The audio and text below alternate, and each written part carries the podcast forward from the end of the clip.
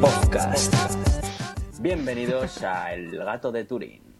Yo soy Aitor Brazaola. Y yo soy Iván Eguía. Estás escuchando el programa número 100 y antes de comenzar con este episodio tan especial, queremos agradecer a todos los que nos estáis eh, escuchando cada día por habernos animado a llegar hasta aquí. Comenzamos.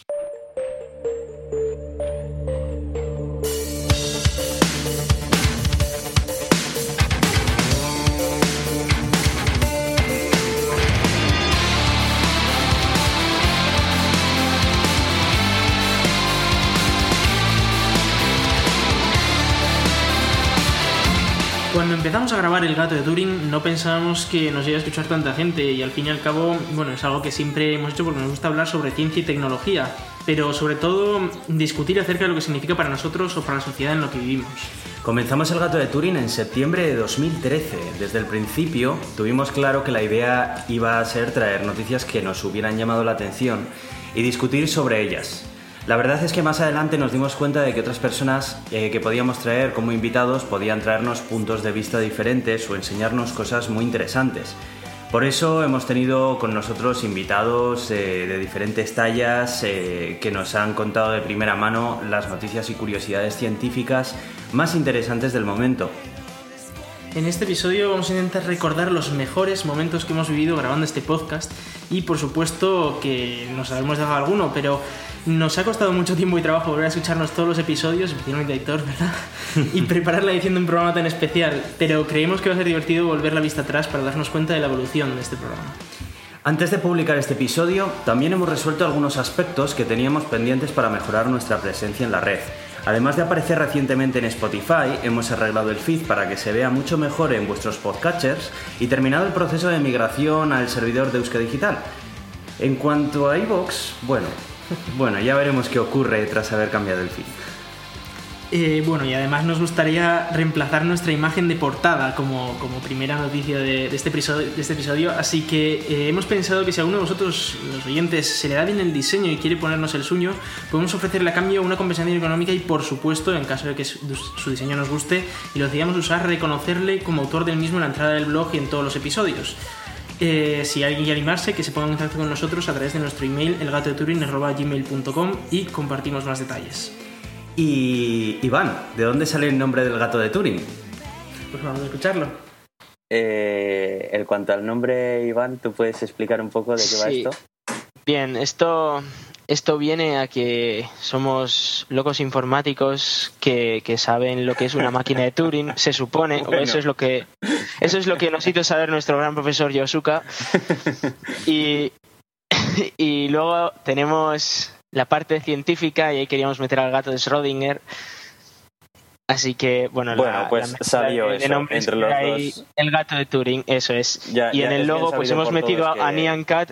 Sí. Claro, en el logo luego hemos metido a Nyan Cat, pues porque somos unos fricazos y, y no podía faltar, obviamente. Bueno, la verdad es que me ¿Cuánto ha pasado, mucho. eh? ¿Cuánto ha pasado? Pues han pasado cinco años ya, o sea que imagínate, ¿no?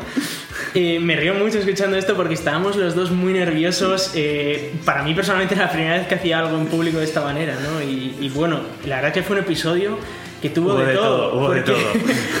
porque eh, fue un episodio que efectivamente explicábamos de dónde venía el nombre, explicábamos lo que íbamos a hacer y tal, pero es que además traíamos invitados, presuntamente. Era un experimento en toda regla. ese. Era un experimento, por eso era el episodio 00 piloto, ni siquiera tenía un número por encima del cero, ¿verdad?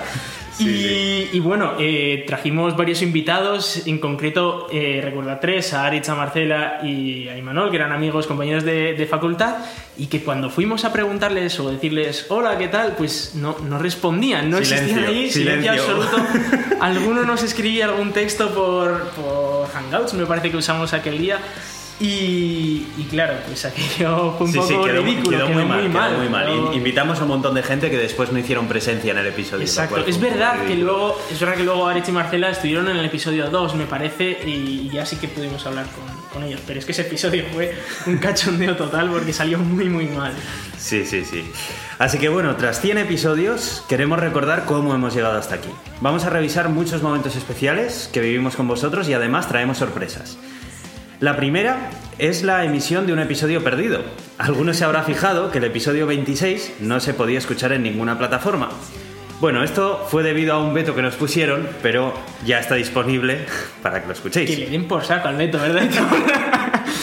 Así Hemos que- publicado el episodio 26. Así que nada, comenzamos con el programa.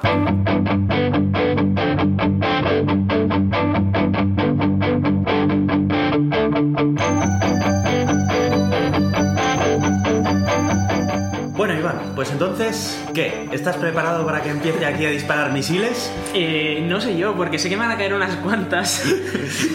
y además yo no sé cuál es la lista de reproducción que tienes ahí. Efectivamente. Con lo cual voy un poco cajonado a ver, a ver qué me cuentas. Estoy- yo estoy reproduciendo desde mi ordenador, tengo la lista con todos los audios, hay bastantes. He de decir que la gran mayoría, no sé por qué,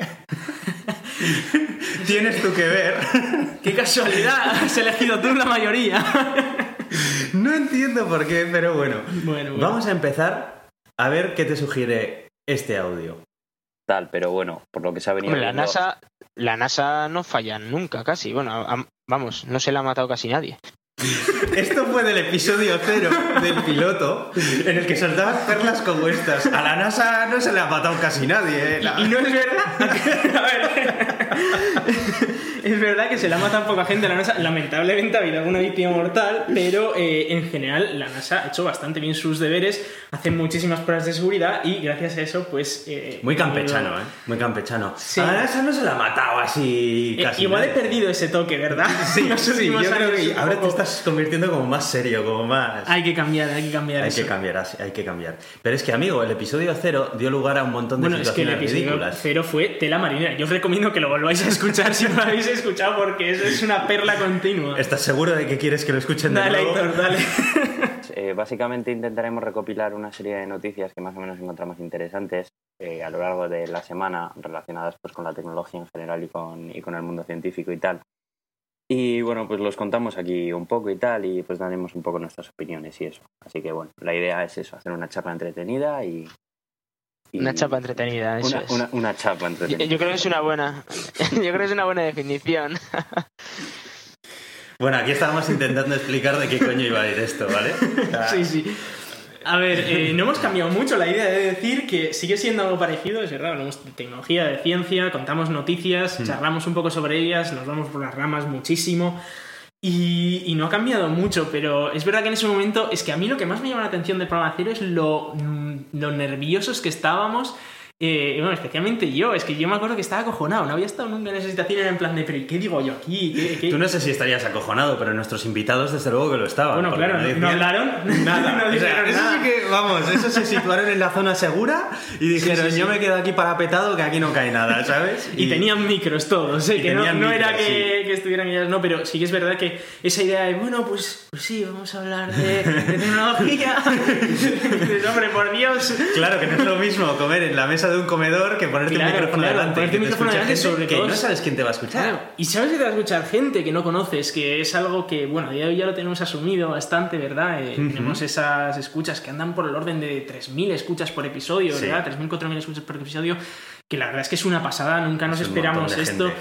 Me acuerdo cuando en el primer episodio que nos escucharían como unas 100 personas, era en plan de, oh Dios mío, 100 personas nos han Que escuchado. celebramos los siguientes cientos que iban llegando. Sí, ¿eh? sí, sí. Luego llegó un 100. momento que fue en plan de, bueno, vamos a dejarlo porque ya suscriptores que, que, que están metidos en el feed eran más de mil, me parece, ¿no? Sí, y, sí, sí. Y sí, ya la verdad es que ha aumentado muchísimo, se nos ha ido un poco de las manos. Sí. Obviamente hay podcasts muchísimo más escuchados, pero para lo Sí, que somos sí, nosotros para- esto es... Para el esfuerzo que le hemos dedicado, porque hay que ser También, sinceros, realmente por nuestra parte no ha sido, no es un podcast difícil de llevar en el sentido No. ni de infraestructura, ni de colaboradores, ni procuramos mantenerlo ágil y ligero. Eso es. Bueno, pues eh, vamos a escuchar otro trozo de ese episodio cero, en el que se ve también mis dotes de edición. Si no hemos dicho cada cuánto Verdad, tiempo vamos a retransmitir verdad, esto. esto. Esto lo voy a cortar, no pasa nada. ¿eh? Adelante. Bueno, eh, Bueno, ya ves, ¿no? Que- Esto lo voy a cortar, ¿verdad? Y eso ahí se quedó. Ahí se ha quedado cinco años. Sí, sí, sí. y jamás se cortó. Bueno, en realidad sí, en realidad ahora lo he cortado para traerlo Sí, aquí. para traerlo aquí. Pero cuando lo hice jamás pensé que lo iba a cortar para, para en vez de extraerlo, eh, ponerlo y, más y mostrarlo más. En fin. Vamos a escuchar otro trozo del episodio cero. Ya sabéis que una de las principales novedades que ha salido con el iPhone 5S es un sensor de huellas biométricas, ¿no? Bueno, pues eh, no, han no han tardado ya en empezar a probar con qué tipo de cosas pueden llegar a desbloquear ese teléfono utilizando ese sensor. Y os vamos a dejar un enlace en el blog en el que vais a ver pues con Tú qué te tipo de cosas funciona también ese sensor y pues funciona con, con un montón de cosas interesantes, muchísimo más interesantes que el dedo, como puede ser la punta de nuestra nariz. De eso estábamos pensando precisamente. Sí, sí, sí. Yo creo que todo el mundo se estaba riendo porque todo el mundo estaba pensando otra parte del cuerpo que poner en ese sensor. Sí, sí, que también tenía punta. Sí, que también tenía punta. Yo creo que mencioné pues la menos escandalosa de todas. Sí, no sí, dije sí. la nariz, pero creo que la Pero gente es verdad que la gente ahí- lo estaba usando, es decir, es que era, en fin, la gente tiene mucha imaginación y, y bueno, pues es lo que había. Qué fuerte. El, el episodio cero fue en tiempos del lanzamiento del 5S. Madre mía. Llevamos ya por el 10 Christmas este. y ahora estamos mía. por el Christmas, sí, efectivamente. En fin. Vamos a seguir escuchando el episodio cero. Tenemos No vayas con esa actitud. A ver, nosotros hemos, hemos, estamos haciendo el, posta- el podcast para hacernos hiper mega ricos. Hombre, hombre. bueno, ¿y nos hemos hecho hiper mega ricos, Iván? ¿O, o qué? ¿Sabes cuál fue, eh, fue el problema? Que estábamos haciendo un postcat Claro. para hacernos ricos y luego nos salió un podcast. Madre Eh, mía. Pues ricos no sé, pero hemos palmado pasta bastante. Sí, O sea, sí. No, no una locura, pero hemos palmado pasta porque Sí. obviamente pagamos el servidor de los audios. Ahora ya no. Ahora Euskadi Digital, Íñigo Sendino en concreto, pues se se ofrecía a hostear los audios. Pero pagamos el servidor, pagamos el dominio, luego pagamos que si una, una camiseta que nos compramos o algo así, bueno, pagamos Sí, que muchas la cosas. llegaste a comprar porque al Yo final llegué a nunca, comprar. nunca. Pero sí, sí. A ver, en realidad tampoco así, tampoco No, no, es no, un no, gasto no es un grande, gasto pero bueno, en realidad eh, si haces eh, el cómputo de entrada-salida... Sí, dado que la entrada es cero, negativo. ¿verdad? la entrada es cero, todo lo que pagues va para Sí, abajo. sí, sí, va para abajo, pero bueno, en fin.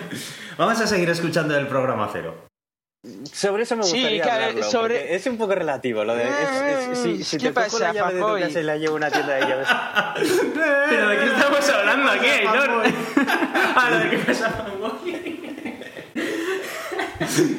Episodio cero y ya me dabais caña cuando empezaba a hablar sobre Apple, pero ¿qué pasa, tío? Esto no es justo. Ya, tendríamos que esperar, esperar un par de episodios para ya dejarlo bien claro, ¿verdad? Sí, sí, sí, no, pero vamos, es que encima... eh, eh, eh. En plan, no quiero que sigas hablando, que te calles. Joder, dio, dio muchísimo pie a, a muchas movidas este episodio, ¿eh? Sí, Vaya sí, sí, tela, sí, pero, pues claro. Pero he de decir que, o sea, yo solo estaba ya dejando claro cosas en plan de, a ver, Apple, a ver, Aitor, es que no, Estabas dejando claro tus principios, ¿no? no intentes engañar a nadie, Aitor. Y de hecho se vio bien claro cuando eh, dijiste esto que tengo aquí ahora mismo guardado. Ya, como dice Aritz, soy rojo. Ja, ja, ja, con una, con una risa socarrona. Eh, sí, pero a ver, o sea, lo decíamos por mi color de piel, ¿verdad? Claro, claro. Sí, sí, porque estás muy nervioso y claro. Sí, no, eh, sí que es verdad que, bueno, en, en cuestión de software, pero no solo en cuestión de software, ya he dicho aquí alguna vez, de hecho hay una perla que no sé si la has cogido, pero si no, la que decía que, que el capitalismo se basaba en, en, en quitar derechos humanos para beneficiar al Mm, capital, sí lo algo así. ¿no? Sí, sí, sí. Y me acuerdo que nos pedazo audio. un comentario en, en Twitter diciendo, Buah, he empezado a escuchar vuestro podcast, he escuchado esto de que el capitalismo se basa en, en cambiar derechos humanos por, por dinero y tal, y bueno, ya, ya no quiero escucharos nunca más, no sé qué, y bueno, se, se picó mogollón. Sí, es verdad. No me retracto de decirlo. Va a haber muchas de estas hoy, ¿eh? Sí, sí, sí, va a haber muchas de estas hoy. Pero- ¿Sabes, ¿Sabes lo bueno de estos episodios del principio? Que nadie se quejaba de nosotros en Twitter. Porque no había ni nos- escuchando. O sea, en plan, podíamos decir estas cosas, ¿verdad? No, pero es decir que, a ver, o sea, es, es lo que hay, cada uno piensa lo que piensa, ¿no? Pero bueno, sí, sí. Vamos a seguir con el episodio cero, que parece que esto da para infinitas coñas. Y porque hasta una tardis, dice Aritz, pues casi, casi.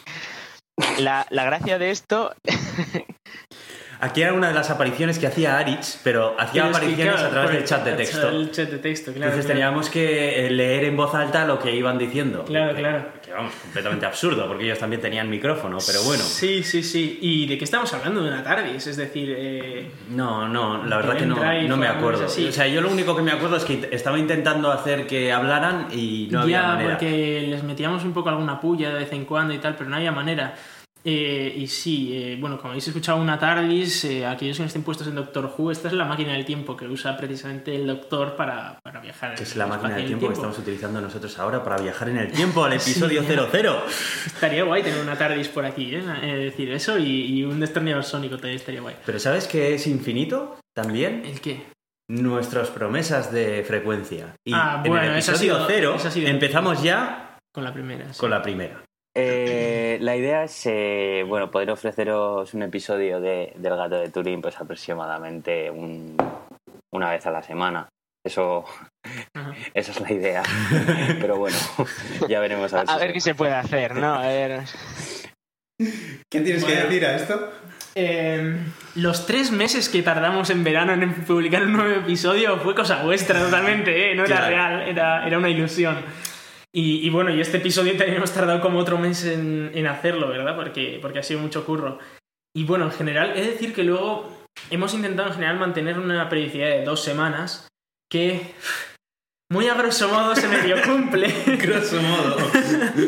Pero eh, es verdad que, que no, que es complicado. Es complicado porque hemos hecho muchas cosas en estos cinco años. Eh, Sí, es verdad.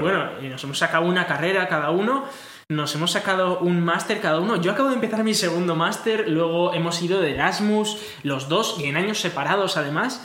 Eh, hemos tenido viajes en verano, eh, hemos tenido muchos sitios a los que ir. Nos hemos ido a trabajar a países momentáneamente. Mm, sí. Uno estaba en un país, sí, otro en otro. Es verdad, hemos estado muy. De hecho, hasta que no nos juntamos los dos aquí al lado de Ginebra, no hemos podido grabar en persona. Nunca habíamos grabado un episodio eh, en persona porque siempre estábamos en diferentes partes de. Efectivamente. Hemos estado compartir. grabando también en eventos públicos como la Oscar También, Encounter, sí, efectivamente. Es verdad, ahí grabamos en persona. Eso es, que, Encounter, que han, pero- sido, han sido experiencias diferentes porque yo nunca Mm. había grabado ni un programa de radio, ni un podcast en público. Sí, ni y la calidad era que- bastante lamentable porque había mucho ruido, Claro. etcétera, pero, pero sí que es verdad que ha sido complicado, no ha sido, no ha sido fácil ponernos de acuerdo y tal, y eso que solo somos dos, imagínate si fuéramos Ya. cuatro o cinco. Yo más de una vez lo he pensado. Sería una puñetera Sí, locura. sí. Oye, ¿y ¿sabes qué es lamentable también?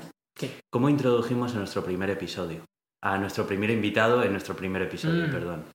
¿Sabes quién fue nuestro Sí, primer sí, invitado? Sí, lo sé, sí lo sé. sí no lo fue sé. un invitado cualquiera. No, ¿eh? no, es que además me acuerdo de la situación, cómo fue esto, ¿vale? Eh, estamos hablando de alguien de Naucas y, la gracia es que el episodio 00 se grabó una semana antes que Naucas, que, que era Naucas en el año 2013, era Naucas el segundo Naucas después del primer Amazing, o sea, así, algo así.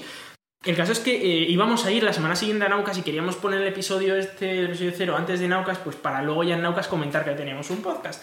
Y ahí nos encontramos con quién, Aitor?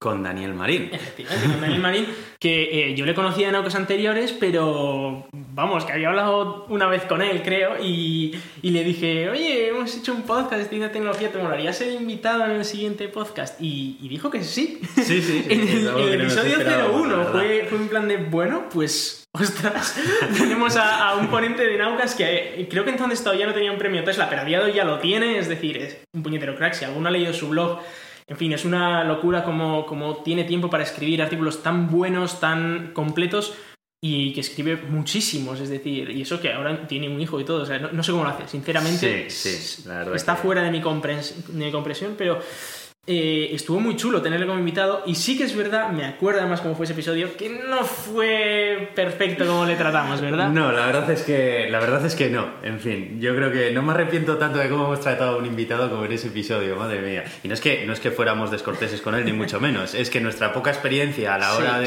sí. dirigir un programa, ¿verdad? Sí, pues pues bueno, en fin, eh, dio lugar a que le tuviéramos esperando al hombre detrás eh, sin hablar prácticamente nada después de contar todo el bloque de cuarto noticias. hora o 20 minutos. Hasta así. que le dimos paso a él y el hombre me imagino que estaría el pobre más aburrido que, que una ostra, ¿no? Eh, Sí, sí. Bueno, pero vamos a empezar a escuchar cómo, cómo comenzamos aquel programa, ¿vale? Y Aitor Brazaola Y yo soy Iván Eguía. y hoy tenemos, Hoy tenemos- con nosotros, sí, Iván, Iván. Hoy tenemos como invitado a Daniel Marín, que es astrofísico, creador del blog de Europa y además esta semana pasada ha ganado el premio Tesla al mejor blog de divulgación, o sea, ni más ni menos que el mejor blog de divulgación de toda España de este año. Buenos días, bueno, buenas noches ahora ya. Buenas noches, sí. Buenas noches, Daniel. Hola, ¿qué tal? ¿Cómo estamos? Buenas noches. Bueno, en fin, yo creo que no había una sola frase bien pronunciada. Y, y, luego, y luego el pobre Dani estaba al final ya como de... Sí, sí, bueno, bueno. Tú dale, dale, que... Dijimos que era del blog de Europa, no sé por qué, cuando era Eureka. Eh, por cierto, fue ese año cuando tuvo el premio Tesla, ¿no? No recordaba que justo fue ese, justo fue ese año. Eh, y, y, bueno, vaya desastre. Vaya desastre. Nos pisábamos todo el rato. Bueno, pero es verdad que era más difícil porque estábamos en dos partes distintas, o sea, estábamos conectados por internet, había retardo entre que tú decías algo y yo escuchaba y tal, bueno, en fin. Pero sí, nos pisábamos, no había un guion claro de, qué es lo que tenía que decir cada uno. Sí, sí, sí, sí, Y fue muy lamentable. Es verdad que es que no, vamos, no, no. Digo, buenos días, bueno, no, buenas noches. ¿Qué más da si lo están escuchando ni, ni ven el tiempo que hace aquí? efectivamente, efectivamente. ¿Qué más dará? Bueno, bueno, qué desastre, de verdad. Bueno, pues eso fue el episodio 01, pero... Bueno, si fue solo el comienzo... Fue solo el comienzo, sí, pero bueno, luego más adelante os adelanto lo que pasó y es que le tuvimos al hombre súper aburrido dando un bloque de noticias que a él le importaban un pimiento hasta que le dimos paso y empezamos a hablar con él. Por supuesto, su parte... interesante. Salvo el podcast. Su parte salvo el podcast. podrías borrar toda nuestra parte, dejarle solamente a Daniel hablando sí, y, sí, y aquello. He de decir que, que, fue muy guay y tampoco lo hicimos tan mal porque repitió. O sea que tampoco lo hicimos tan mal. Sí, sí, sí. En fin, no tengo muy bien claro por qué, pero sí repitió. Vamos a escuchar trozos del episodio 2. Yo soy Aitor Brazaola. Y yo soy Iván Eguía. Y hoy tenemos como invitados a Aritz Bilbao y Marcela Álvarez. Buenos días. Hola, hola. Buenas noches. Bueno, sí, buenas noches también. Sí, bueno, bueno buenas cuando nos escuchéis.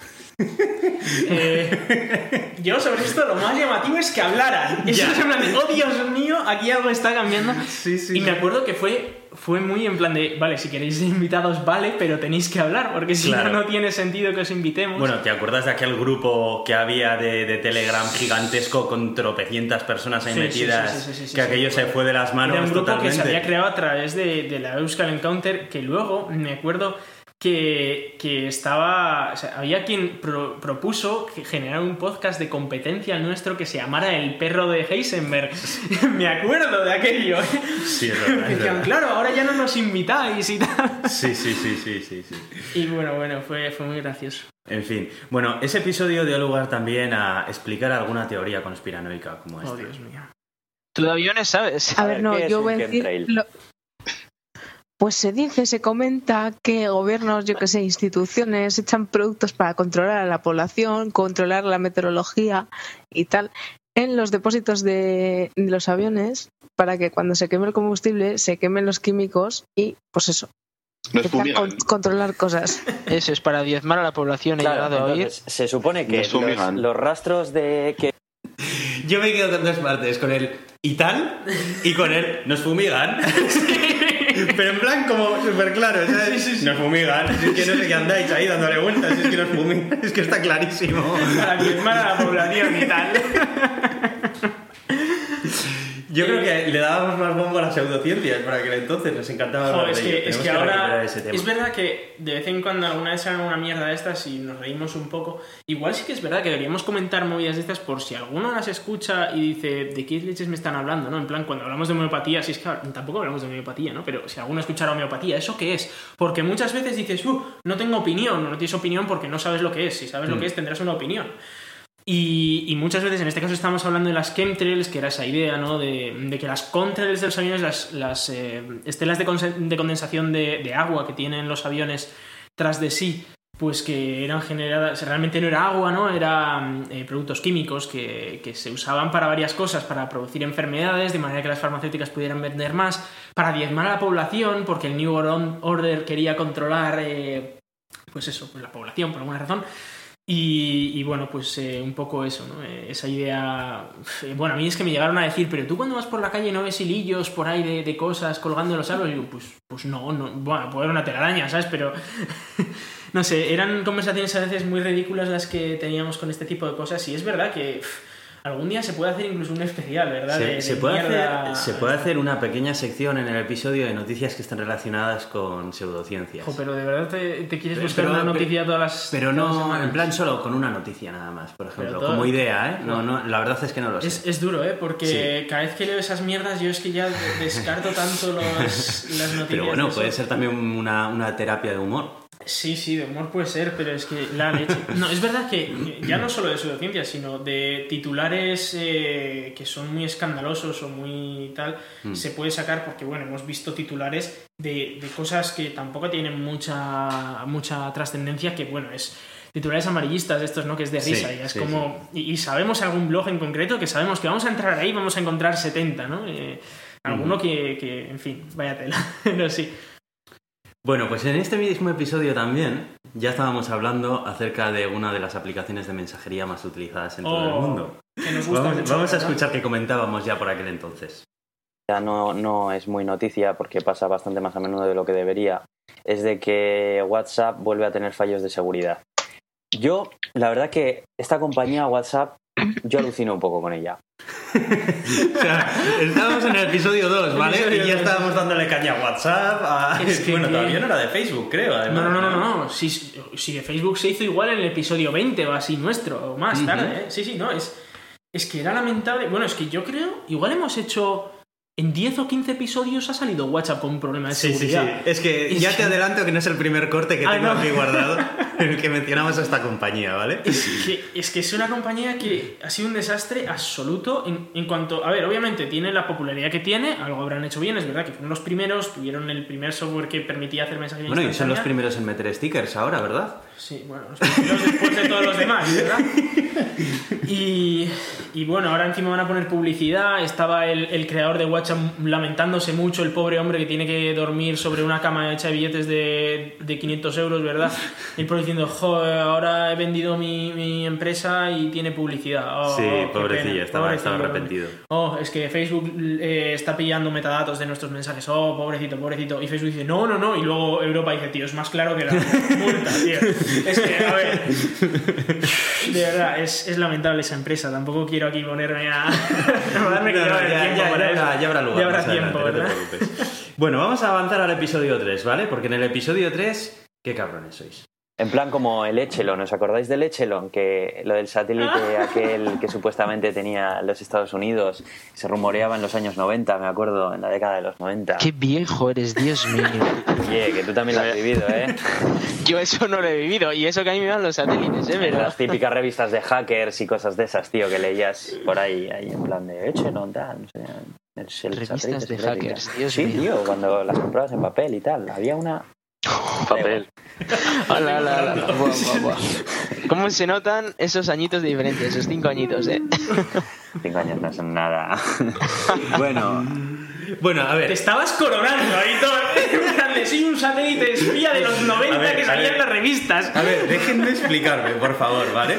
Yo recuerdo que cuando tenía, pues nada, 16, 17 años o así, eh, en, bueno, pues ibas a comprarte la Computer Hoy, alguna revista de videojuegos, la Micromanía, no sé qué, ¿no? Y salió de tirada corta una de estas revistas hechas, yo creo que por un grupo independiente o algo así, sin más, que era, que era de, de hacking, la revista. Pero, claro, eh, hacking, Crack, alguna de estas podría ser, no sé. No recuerdo exactamente cuál era su nombre, pero me acuerdo así como que tenía además una portada así como muy rollo hacker ahí en Sí, plan sí. con letras verdes de terminal y todo Bueno, le eso. podrías poner una gorra igual, ¿no? Sí, sí, bueno, a ver, pues en su momento, pues bueno, pues, sí, eh, eras un A crío. nos ha interesado mucho el eras tema un ese, crío, te gustaba la informática y bueno, veías eso y pues te lo comprabas automáticamente, ni siquiera tal, ¿no? Y bueno, pues había páginas enteras pues llenas de cómo, cómo utilizar el troyano Sub7, cómo utilizar no sé qué, y luego, eh, yo qué sé, reportajes en plan sobre mitos de que si Kevin Mitnick, que si no sé qué, pues Sí, es verdad que además era la época. estilo, ¿verdad? era la época. Mini creo que le tuvieron Eso por ahí, es, ¿no? Eso es. Y yo recuerdo una de ellas que tenía, que venía un reportaje entero que hablaba acerca de los satélites espía de los Estados Unidos,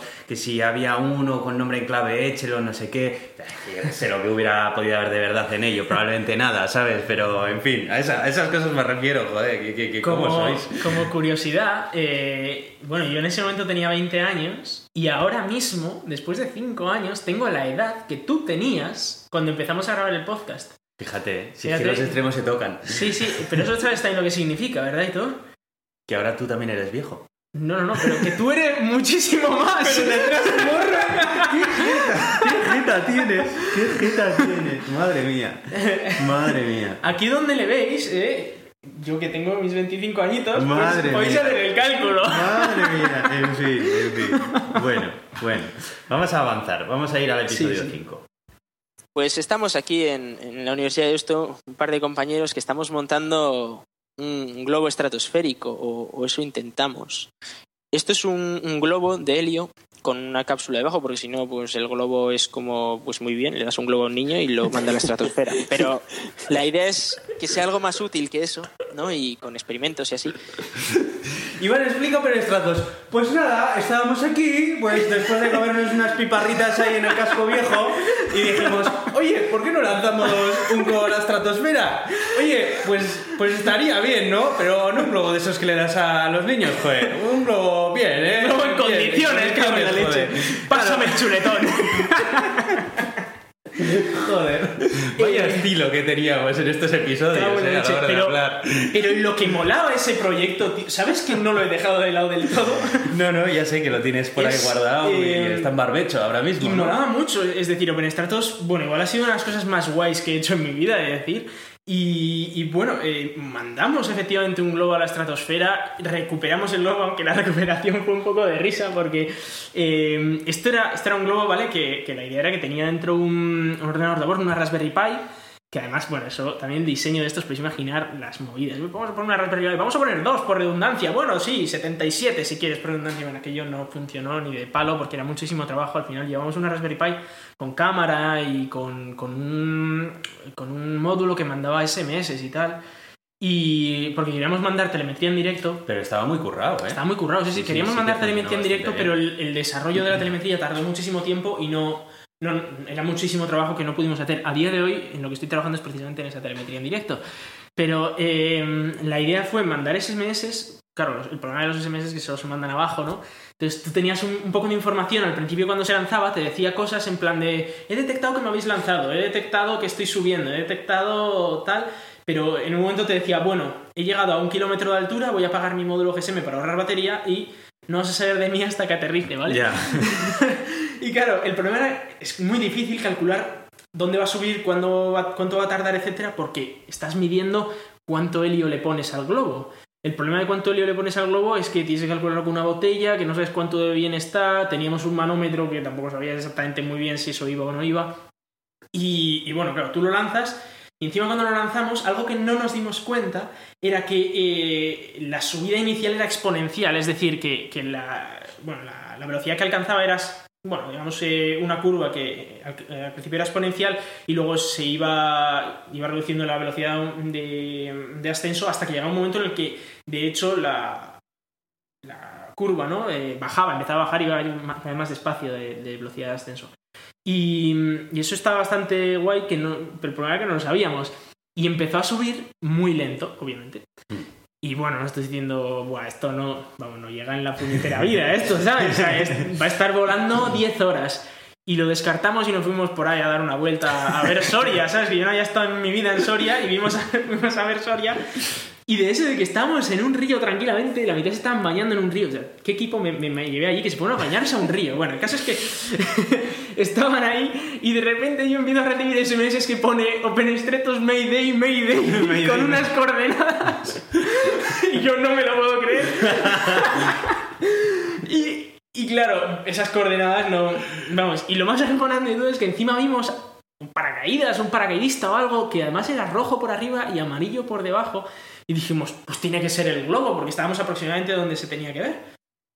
No era, ¿vale? pero, pero en ese momento nos agarramos a un clavo ardiendo y, y estuvimos toda la tarde subiéndonos por montes y tal buscándolo, que no lo encontramos porque estaba a... Yo estaba como a 10 kilómetros de allí, o sea, muy lejos, ¿vale? Pero eh, el caso es que esto era porque había perdido. Bueno, el programa principal se había reiniciado el, el ordenador de a bordo por demasiada temperatura. Cuando dices, ¿estás a 60 grados bajo cero arriba? Pues sí, pero como no había refrigeración porque no había casi aire, pues, eh, se sobrecalentó, llegó a 100 grados y lo que pasa con, con la Raspberry Pi cuando llega a 100 grados es que se reinicia sola. Eh, estuvo apagada un tiempo X que no estaba claro porque se reseteaban cosas. Fue una locura luego saber qué leches había pasado. Y el caso es que, claro, se reseteó y estaba programado para que si le pasaba algo así, que no fuera en plan muerte total, fuera en plan de vamos a intentar recuperarnos. Y el GPS no funcionó por una cagada del, del, manufacturer, de, de quien nos había vendido el GPS. Y entonces, pues la movida fue simplemente que no hubo contacto con esa sonda. Y nos llamaron un mes más tarde que lo habían encontrado ahí en medio de, del campo y tal, que tenían miedo a ver si iba a ser una bomba. Y decía, porque las bombas se mandan por, por globo y paracaídas, ¿sabes? y, bueno, lo, recuperamos, tuvimos el vídeo, está en YouTube, de hecho podéis, podéis ver el vídeo en YouTube. Eh, si veis openstatus.org vais a ver más información.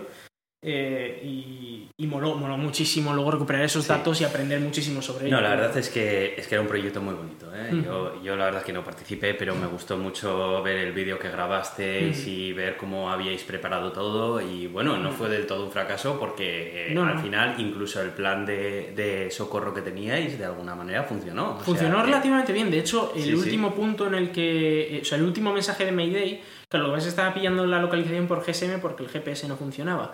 y, por GSM la localización no es muy buena, especialmente si se está moviendo y está en el aire, ¿sabes? Es como, no, no se puede pillar una localización. Pero la última que mandó eh, estaba a apenas 4 kilómetros de donde estaba el globo realmente, con lo cual fue eh, muy, muy chulo saber que podíamos contar en parte con eso, ¿no? Para tener una idea aproximada. Pero sí, obviamente molaría haber tenido telemetría en directo para, para verlo moverse. Bueno, pues vamos a ver qué más situaciones se dieron en ese episodio 5, ¿vale? Muchas, seguro. Pues eso, son del grupo de desarrollo web y así. Lo que me ha parecido curioso, Aitor, es que has dicho así, pentesting, como que no quiere la cosa. Igual aquí la gente no sabe lo que es pentesting y además con un nombre tan sugerente como tests de penetración. ¿eh? No, digo, a ver, estamos hablando de, de tests para, para probar hasta qué punto un sistema es seguro bueno, ahí ya estás empezando a desarrollar tu humor de vamos aquí a mezclar palabras inconexas, no, no, similitudes. El testing viene de penetration testing, sí, sí, sí, de toda la vida. Pero ¿a qué te referías con lo de un nombre tan sugerente? Es sugerente, no me jodas ahí. Claro, claro. no vamos a decir a, lo que sugiere, ¿no? Claro, pues. Lo vamos a dejar en el, en el imaginario colectivo, ¿no? Esto sugiere a Tinder, o sea. Claro, claro, efectivamente. En fin, Vamos a dar un salto de unos cuantos episodios y vamos a irnos al episodio 15. Vamos a ver qué decías. O fuimos muy aburridos durante 14 episodios. Sí, la verdad es que hay muchos episodios en los que son meramente noticias y que tampoco han dado lugar a temas muy divertidos. Principalmente estos primeros episodios daban muchas, muchas situaciones, pero a partir de ahora se van a ir espaciando un poco más. Y dejamos temas de gusta para el final. Bueno, a ver, tú estás ahora mismo. Eso es. Sí, bueno, tierras cálidas. Tierras cálidas, irónicamente hablando, casi casi. Efectivamente. Eh, yo ahora mismo estoy en Finlandia, o sea que sí, está siendo una conversación muy, muy curiosa porque tú, Aitor, no estás, no estás por aquí cerca, estás a 3.000 kilómetros. No, no, de hecho, eh, llevo sin... Bueno, aquí ya empezábamos a movernos, sí, ¿no? Ese fue mi Erasmus. Eh, y además es bastante curioso por qué elegí ir a donde me fui en su día. Y es que eh, estaba un poco hasta las pelotas de la carrera, porque esto al final es mucho trabajo y acaba hasta las pelotas. Y dije, ¿dónde me puedo ir? Un sitio que sea muy frío, muy lejano y que haya pocas horas de luz. y, nos pasaron un mapa con todos los destinos Erasmus. Además, eh, lo bueno era que, que, bueno, porque yo estaba haciendo un programa extra, me dejaban elegir. Y vi, uno que estaba ya a tomar por saco casi en Laponia y dije, pues allá voy. y tal cual, ¿eh? he de decir que fue una de mis, mejores experiencias, pero eh, me moló muchísimo y, lo elegí precisamente por donde estaba. Fue algo espectacular, porque estando acostumbrados a Bilbao, que Bilbao lo único que pasa es que llueve y ya mm. está. Y siempre llueve y está lloviendo todo el rato, ¿vale? Menos cuando está nublado y no llueve. Y, llegar a un sitio en el que eh, resulta que, bueno, primero las horas de luz, ¿no? Que, era brutal. Me acuerdo que en el día del solsticio, que además yo dije, hoy voy a intentar en horas de luz recorrerme todo, todo el pueblo y casi no me dio tiempo porque teníamos dos horas de luz aproximadamente, ¿no? El sol salía a las... salía a las once y media de la mañana y se ponía a las dos o una cosa así, más o menos. Era, era una locura. Eh, también es verdad que en verano era distinto. En verano había luz todo el día, incluso a la noche, ¿no? De hecho, tenían el sol de medianoche que se llamaba. Y bueno, eh, fue una experiencia espectacular. Hacía mucho frío, nevaba mucho, con lo que me gusta a mí la nieve. Sí, sí, sí. Y- Tú buscabas una experiencia parecida a meterte a la cama y, y no salir de ella durante, durante En meses, ¿no? Pero Querías esconderte que- del mundo. Fue muy chulo porque, eh, bueno, aparte de ya las experiencias de la gente que conocí, etcétera, eh, descubrí también cosas, como por ejemplo que a mí no me afecta mucho la oscuridad, por lo visto, porque vi algunos compañeros míos que ni dormían, que bueno, que acabaron muy mal, acabaron en el hospital, incluso por esas pocas horas de luz, ¿no? Por falta de vitamina D. Y eh, pues me moló saber que no me pasaba eso a mí. Eso está Sí. guay. eh, viva, no voy a tener osteoporosis. pero, pero más allá de eso, eh, no sé, es una experiencia. Tú tuviste Erasmus en Finlandia, en el mismo país, incluso en Sí. Lampe- Lampenranta, ¿no? Eh, Sí, en sí. mi caso fue en Oulu. Tú estabas eh, guardando el muro, sur. como decías, ¿verdad? Sí. En el sur. Tú estás en la Andalucía de Finlandia. Sí, todos, efectivamente, admítelo. Y también te moló, imagino, ¿no? Sí, sí, sí, sí. la verdad que fue una experiencia espectacular. Bueno, pues eh, vamos a escuchar lo que comentábamos en el episodio 18. Creo que te habías comprado un micrófono nuevo, por cierto. La, la voz de Iván, que ahora tiene... ahora, ahora será voz todo seductora y todo, ya veréis. Hombre, ya, ya verás, vamos a tener aquí un éxito. Bueno, voz seductora, no sé si Eh, ha acabado siendo seductora o qué. No sé, nadie me dijo nada. Nadie te dijo nada. No. No, eh, no sé, me lo podéis decir ahora. Ahora que tenemos más oyentes, alguien me puede decir, ¿no? Sobre esa voz seductora. No, pero es verdad que yo, yo podría ser podcaster si no fuera por la voz, ¿verdad? Sí, efectivamente. De hecho, dimos un salto cualitativo importante. Yo creo que a partir de, Sí. a partir de este episodio, que ya empezamos a Mm. utilizar micrófonos de condensador y no los headsets que utilizábamos Sí, antes sí, y tal, que- ya poco a poco fue, fue mejorando. En este episodio hemos hecho, eh, bueno, en este episodio no, en este podcast hemos hecho cosas que han molado mucho, la verdad. Sí, sí. Como por ejemplo eh, aquella en la que estuvimos haciendo un directo diferido. ¿Te acuerdas de ella? Oh, sí, sí me acuerdo, sí me acuerdo. Bueno, vamos a escuchar cómo vivimos la cuenta atrás del lanzamiento, ¿vale? Sí, sí. Estamos haciendo un directo diferido, porque esto, claro, se va, se va a escuchar 10, dentro de un rato. 9, Eight, 8, seven, 7, 6, six, 5, five, 4, 3, 2, 1. zero. Vamos. We have liftoff of the Falcon 9. Está despegando el cohete, lo estamos viendo ahora en directo. Vaya polvareda. Bueno, ahí estaba, eh, un episodio que no hemos vuelto a hacer algo parecido. Ya, pero- se puede hacer, se puede grabar pero alguna sí, vez. sí, algún, sí. lo que- la pega es que obviamente estamos grabando y luego se escucha en diferido, ¿no? Y, Sí. y no es lo mismo que. O sea, no me importaría cogerme un YouTube y retransmitir uno en directo. Hmm. Estaría guay, sería otra cosa chula a experimentar. Pero, eh, pero en cualquier caso, moló muchísimo porque eh, estábamos viendo en directo un lanzamiento de un Falcon 9, ¿no? De un Falcon 9. eh, que además no sé si era el primero que iban a intentar recuperar la etapa o alguna cosa, me suena que sí. Creo que sí, porque por eso nos habíamos juntado. Creo que era un Ah. lanzamiento especial. Eso es. Y, y creo que además coincidió como al final del episodio, una cosa así, y, y bueno, estuvo fue espectacular, ¿no? Eh, habría que hacer algo parecido. Mm, sí, Porque, sí. porque me lo pasé muy bien y luego la gente le moló también, ¿no? Sí, Esa idea a- que íbamos comentando, porque aquí solo habéis escuchado el lanzamiento, pero luego íbamos comentando, ¿no? Como, pues se sabe, se sabe que ha hecho no sé qué, o ha, ha- ha quitado la cofia, ha despegado no sé cuál, ha- bueno, creo que era un, creo que llevaba una Dragon, no sé qué, no era la cofia, pero bueno. El caso es que íbamos explicando lo que ocurría en el lanzamiento y, y fue muy chulo, fue, fue muy guay. Luego la incertidumbre qué es lo que había pasado con, Sí, la, sí, con la sí. primera etapa, de si se había chocado o no. Spoiler, se chocó. pero, pero bueno, la verdad es que fue, fue muy chulo, fue muy chulo. En otros episodios, como en el 28, traías de vez en cuando algunas noticias peculiares. ¿no? Como esta que vamos a tener aquí, porque claro, yo luego las leía del guion, ¿sabes? Y me encontraba cosas que... como estas. Y mm, eh, tenemos también un horno de microondas troncocónico autopropulsado. Tío, de verdad, o sea, tú, tú hoy eh, me quieres volver loco. O sea, explícame qué es esto. Vale, tenemos también eh, el. Bueno, pues a- a- aquel día me traías un microondas troncocónico de no sé qué leches. y- tío, Un- ¿qué- qué- e- era un, mic- un horno microondas troncocónico autopropulsado. Eso era lo que te estabas intentando decir que no te salía. Pero, a ver, vamos a analizar lo que significa esta frase, ¿vale? Es un horno microondas, hasta ahí todo bien, ¿vale? Tenemos uno en casa. Y luego, eh, troncocónico es la, la forma, significa que es como si fuera un cono, un cono todo el mundo sabe lo que, lo que es, todo el mundo ha tenido una fiesta de cumpleaños en la que se ha puesto un cono en la cabeza. Y habla de tronco cono porque es solo eh, la parte de abajo del cono, es decir, que no tiene punta arriba. Y eso significa que es básicamente pues, el tronco del cono Sin la punta. sin la punta, eso es. Y autopropulsado porque porque decían de esto que este cacharro, este horno microondas era capaz de propulsarse a sí de empujarse a sí mismo, ¿vale? Es decir, eh, imagínate que tú estás en un coche que no tiene motor y lo propulsas de alguna manera, ¿vale? Eso no tenía ningún puñetero sentido. Eh, hicieron muchas pruebas, eh, pruebas en vacío, pruebas tal. Eh, incluso en la NASA lo probaron esto. Por cierto, si alguno quiere saber sobre el tema, se llamaba EM Drive. Electromagnetic Suena hasta bien escrito. EM Drive, sí, hombre, por supuesto. Porque, porque las cosas de ciencia ficción siempre tienen un nombre bonito, Claro. ¿sabes?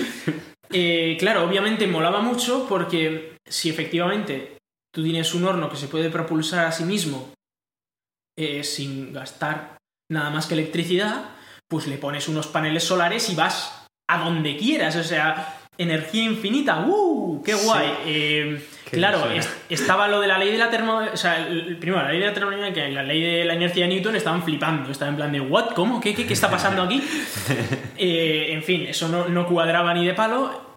Mm, Todavía no está 100% descartado que, que eso no funcione, pero es verdad que... En fin, eh, Es raro. todas las pruebas que se han hecho, además, es que no tienen sentido. Es como que aumentas la potencia eléctrica y entonces se propulsa menos. Y es como, ¿por qué? no sé, no tiene ningún sentido el, el esto. Y además, eh, la- o sea, las- los datos que se dan están bajo el umbral de error de los propios sensores que están midiendo cuánto se propulsa, con lo cual no tendría mucho sentido. Vamos, que era una paja mental muy... Sí, sí, sí. Lo que pasa es que hay alguno que todavía lo, lo Se lo cree, sí. se lo cree, sí, pero. pero Bueno, sí. vamos a avanzar unos cuantos episodios al episodio 32 y vamos a ver... Estás eh, solo sacándome a mí, eh, Thor. Eh, Yo te estoy. Es que, es que a partir de aquí yo no sé si es que me moderaba mucho o qué, pero... Mira, tú, te has moderado demasiado en este Sí, podcast. sí, sí, Tienes sí. que sacar ahí tu.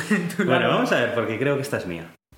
Estás quitando un montón de dinero porque la fibra al final es baratísima, pero lo que es todos los aparatos que hay que colocar en medio, eso es lo que cuesta Yo dinero. creo que para, Si abaratas todo esto. para cuando Telefónica ya tenga en, en disposición de esta fibra, yo vete a saber dónde estoy. ¿Y sabes dónde estoy? Esa ha sido predicción de, de nivel Nostradamus, ¿eh? ¡Ostras! Mira, fue tres meses más tarde de que yo me mudara a vivir aquí a trabajar en el CERN, de repente me llama mi padre y me dice, oye, que están instalando la fibra en casa, 300 megasimétricos. ¿Qué? Y lo mejor Toda de mi vida allí. es que tú aquí en Ginebra tienes 10 megas o una cosa así, ¿no? Es ridículo. O sea, me he mudado de casa en el momento en el que ponían la fibra óptica a una casa en la que no la tiene. Sí, tal cual. Terrible. Además es una casa súper moderna que tiene fibra óptica en, toda, en todo el edificio, menos que no llega desde fuera. Me pasa a mí igual, ¿eh? Jesús, Jesús. Pero sí, sí. Venga, vamos al episodio 34. Pues sí, pues sí. Tenemos que patentar, ¿eh? Hemos elaborado un sistema para detectar si tenemos latencia en nuestras voces contando del 1 al 10. Sí, pero En fin. muy rudimentario todo. Sí, sí, sí. ¿Tú te acuerdas de cómo era este sistema? Bueno, vamos a reproducirlo primero, ahora. aquí nuevo audio de, de inicio. ¿Te Sí, acuerdas, sí, sí, verdad? de cómo empezábamos. Y luego, efectivamente, este Era sistema. 1, 2, 3, 4, 5, 6, 7, 8, 9, 10. y aquí sale muy bien, Aitor. Porque entonces era en plan de 1, 2, 2.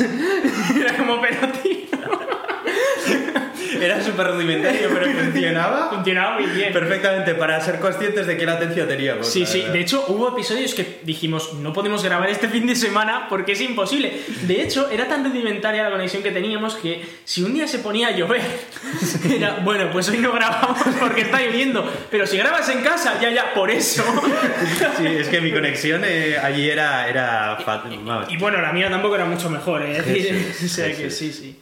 Bueno, vamos a ir al episodio 38. Y este miércoles especial, ¿verdad, Editor? Sí, señor. Cumpleaños feliz. Los que estéis Bueno, aquí cantándome el cumpleaños feliz. Sí, este año lo hemos hecho y has cumplido años hace un mes. Sí, es verdad, es verdad. Y, y sí, sí, es verdad que hicimos un cumple bastante guay, con barbacoa incluida, que moló Sí, mucho. sí, Hay que repetirlo, aunque no sea tu cumple, o sea, hacemos una barbacoa, sí, no, sí, no eso- importa. Eso, sí, no es, no es condición. Pero, pero sí, eh, te canté cumpleaños feliz. Sí, estuvo bonito, estuvo bonito. Vamos a ir al episodio 40. Eh, queso y, y fue este, con lo cual, bueno, Oye, fue, fue da la gusto ir a eventos en España. Yo aquí que estoy en Finlandia, fíjate que aquí a mí me, me ofrecen comida y se la rechazo. Le digo, mira, déjate, déjate, ¿sabes? O sea, porque para lo que me vas a ofrecer, Bueno, ahí ya La había comida pasado de Finlandia, sí, sí, ya estabas tú ya en estaba en Finlandia, Finlandia. y yo estaba de vuelta en Bilbao. Y yo ya estaba disfrutando de sus delicias gastronómicas, como Sí, son la sí, patata, las salsas y la patata y más Ya, patata. Sí, sí. Y- la patata, sí. A veces ponían salchichas. Sí. Ese era el menú gourmet. He de decir que lo de la comida en Finlandia era muy llamativo porque, primero, o sea, esto eh, hay, que, hay que acordarse que, primero, estamos en Finlandia, un país en el que todo es más caro que, que en España, un 30-40% más caro. También es verdad que los sueldos son como tres veces más altos, con, Mm. con lo cual para ellos está todo más barato. Pero eh, lo, que, lo bueno que tienen allí es que el sistema educativo está muy bien montado y está muy bien subvencionado. Es decir, que no cuesta nada, bueno, nada estudiar hasta que llegas a la universidad y entonces lo único que te cuesta ya es eh, pagar la comida. Pero también está subvencionada. El caso es que la comida, no sé cómo era a ti, pero a mí me costaba como 2,95 euros el comer.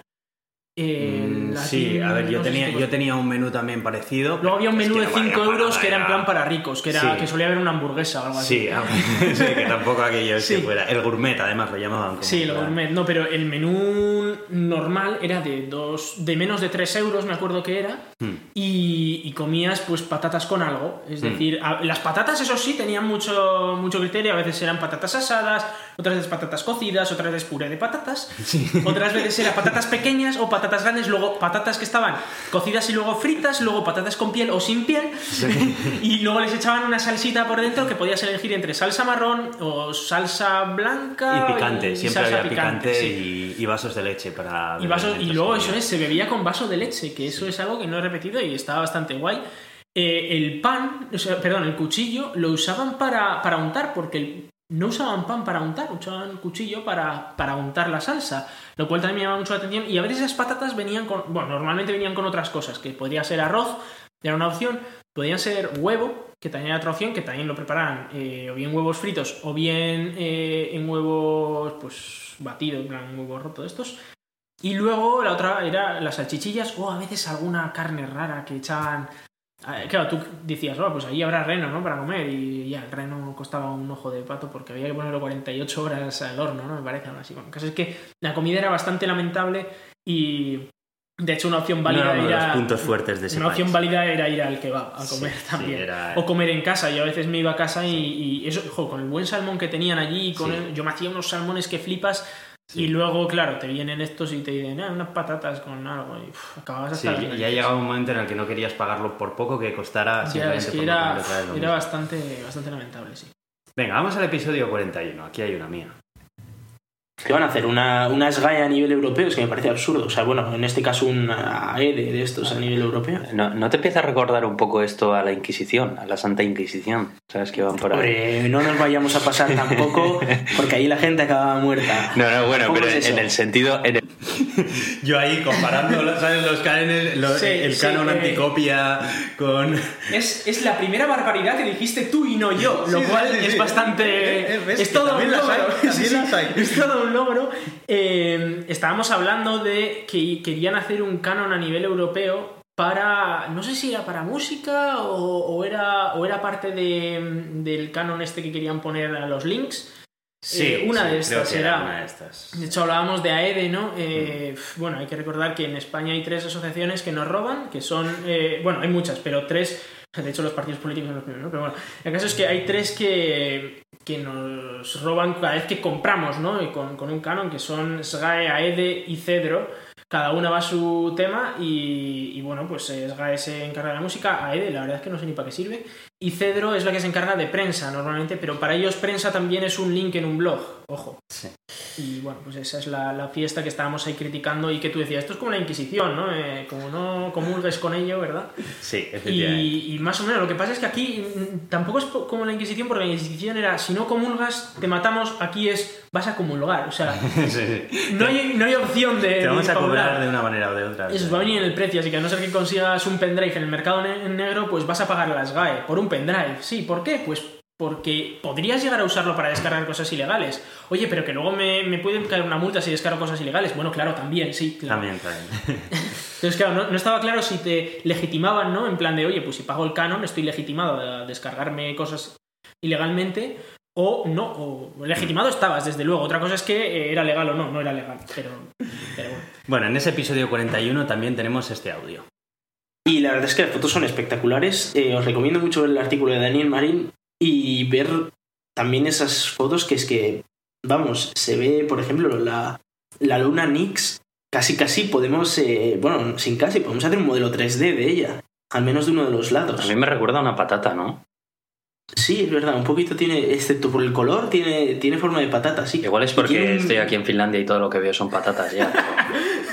pero- Bueno, más patatas, pues porque. porque Sí, sí. eh, una cosa curiosa sobre eso, o sea, no sé si has oído cómo me- se me oye a mí, pero se me corta justo cuando acabo de hablar, ese era ese filtro es de... Sí, la puerta de ruido la que puerta de ruido que teníamos. teníamos. Eh, hemos aprendido mucho Mm. sobre edición de audio todos estos años, Sí, hemos mejorado muchísimo, Sí. yo creo, el audio. Eh, pero aún así, pues las perlas de la luna Nix eh, de Plutón se parece a una patata, pues eh, me llama muchísimo la atención. Pero es que además me hace gracia como todo interesado te fijas. Sí, sí, yo creo que, que sí, una patata. Bueno, Sí, excepto sí, por sí. el color, pero como analizándolo realmente, ¿sabes? No como A ver, una coña. es verdad que eh, estábamos sacando, o sea, estábamos hablando de, de Plutón, ¿vale? Eh, habíamos llegado a, a Plutón por primera vez con la New Horizons, no hemos vuelto a llegar, obviamente, y, y pasó justo ahí rozando Plutón la, la nave y una de las cosas que hizo fue fotografiar las diferentes lunas de Plutón. Caronte, por, por supuesto, es la más conocida, pero están Nix, Hydra y otras dos, me parece, P5, P4 y P3, que ahora no sé qué nombre llevan. Y una de ellas era Nix, ¿no? Que, que salía una foto bastante chula con relativa resolución, en una luna como unos 30 kilómetros o algo así. Y, y parecía una patata, es que parecía una patata, Sí, sí, de verdad. sí. O sea, era gris, pero parecía una patata. Y, y moló, moló, moló mucho. Luego además hicimos un especial Plutón, que no sé si lo tienes por ahí, pero... Sí, no, el especial Plut- Plutón no lo, no lo he recogido aquí porque, bueno, a ver, aparte fue muy interesante, pero tampoco dio unas situaciones. eh, He de decir el, el de- especial Plutón moló mucho porque no tuvimos solo invitado, tuvimos dos. Sí. Tuvimos a Héctor Vives, Dark Sapiens, y a Daniel Marín, de Eureka Blog. y, y fue muy guay porque, o sea, de hecho os recomiendo que lo vuelvas a escuchar porque si queréis saber sobre Plutón, y ya no solo sobre Plutón, so- sobre exploración del sistema solar y más cosas, bueno, fue, fue impresionante lo que, lo que aprendimos en ese, en ese episodio gracias a dos mentes como, como son estas dos, ¿no? Son dos puñeteros cracks. Vale, vamos a escuchar en el episodio 43 un trozo de audio. El gato de Turing, tu charla sobre actualidad científica y tecnológica. Bueno, esta fue la primera cortinilla que tuvimos con una locución pregrabada, Bueno. que intentábamos ya hacerlo más pro y tal. Pero, perdona, Aitor, pero la primera que tuvimos fue tú grabando en el episodio cero El gato de Turing Podcast. Con un eco ahí Sí, súper chungo. sí, sí, muy cutre. Muy esta cutre. fue la, la- Cuando ya dijimos, vamos a intentar profesionalizarlo un poco, Sí, sí. Eh, ¿Y sabes qué hicimos después de intentar profesionali- profesionalizarlo un poco? dejar de profesionalizarlo. Romperlo entero. Sí. Mira, escucha esto. También queremos anunciar, eh, bueno, ya nos habréis leído, igual por la cuenta de Twitter que hemos anunciado, que vamos a hacer la migración del podcast totalmente a iVoox. Supuestamente no debería de romperse nada, pero bueno, estamos teniendo alguna pequeña complicación con la migración y pues todavía no estamos migrados totalmente a iVoox, aunque deberíamos ya. Pero bueno, supongo que para el siguiente episodio así se solucionará. Bueno, episodio Qué inocen- 46. qué inocentes 46, éramos. Episodio en el que rompimos todo en Evox. Sí, sí, Fue qué donde, éramos, decidimos Dios pasarnos al plan pro que nos dieron en las jornadas de podcasting. eh, mover todos los audios al servidor de ellos y que automáticamente dejara de pillar del feed, sino que directamente lo almacenara allí y aquello se descontrolase de una Se fue de manera las manos. Que es bueno, que, en fin. nos dimos cuenta después de que nos bajaron la calidad del audio al estar Sí, sí, almacenando claro, ahí, sí, entonces dijimos, eh, eh, decidimos hacer marcha atrás y volver a almacenar los audios en un servidor nuestro y que volviera a coger la información del feed y aquello no, no le gustó a Ivo. Se Dijo, duplicaron "No, no, no, todos no". los episodios, cuarenta y pico episodios duplicados. eh, vamos, eso fue espectacular. Eh, estaba ahora revisando porque, en fin, eh, hemos cambiado de feed, ¿verdad? Eh, ahora tenemos feed.elgatodeturing.com, lo cual mola mucho. Y quería ver qué ha pasado en Evox, porque les dijimos, oye, que queremos cambiar de feed, y se cambió. Acabo de revisar y se ha cambiado el feed en Evox, y no se han duplicado todos los episodios, lo cual estoy muy orgulloso. Pero he de decir que se han duplicado los episodios dos veces al menos. Una fue esta, cuando dijimos, venga, vamos a movernos a Evox.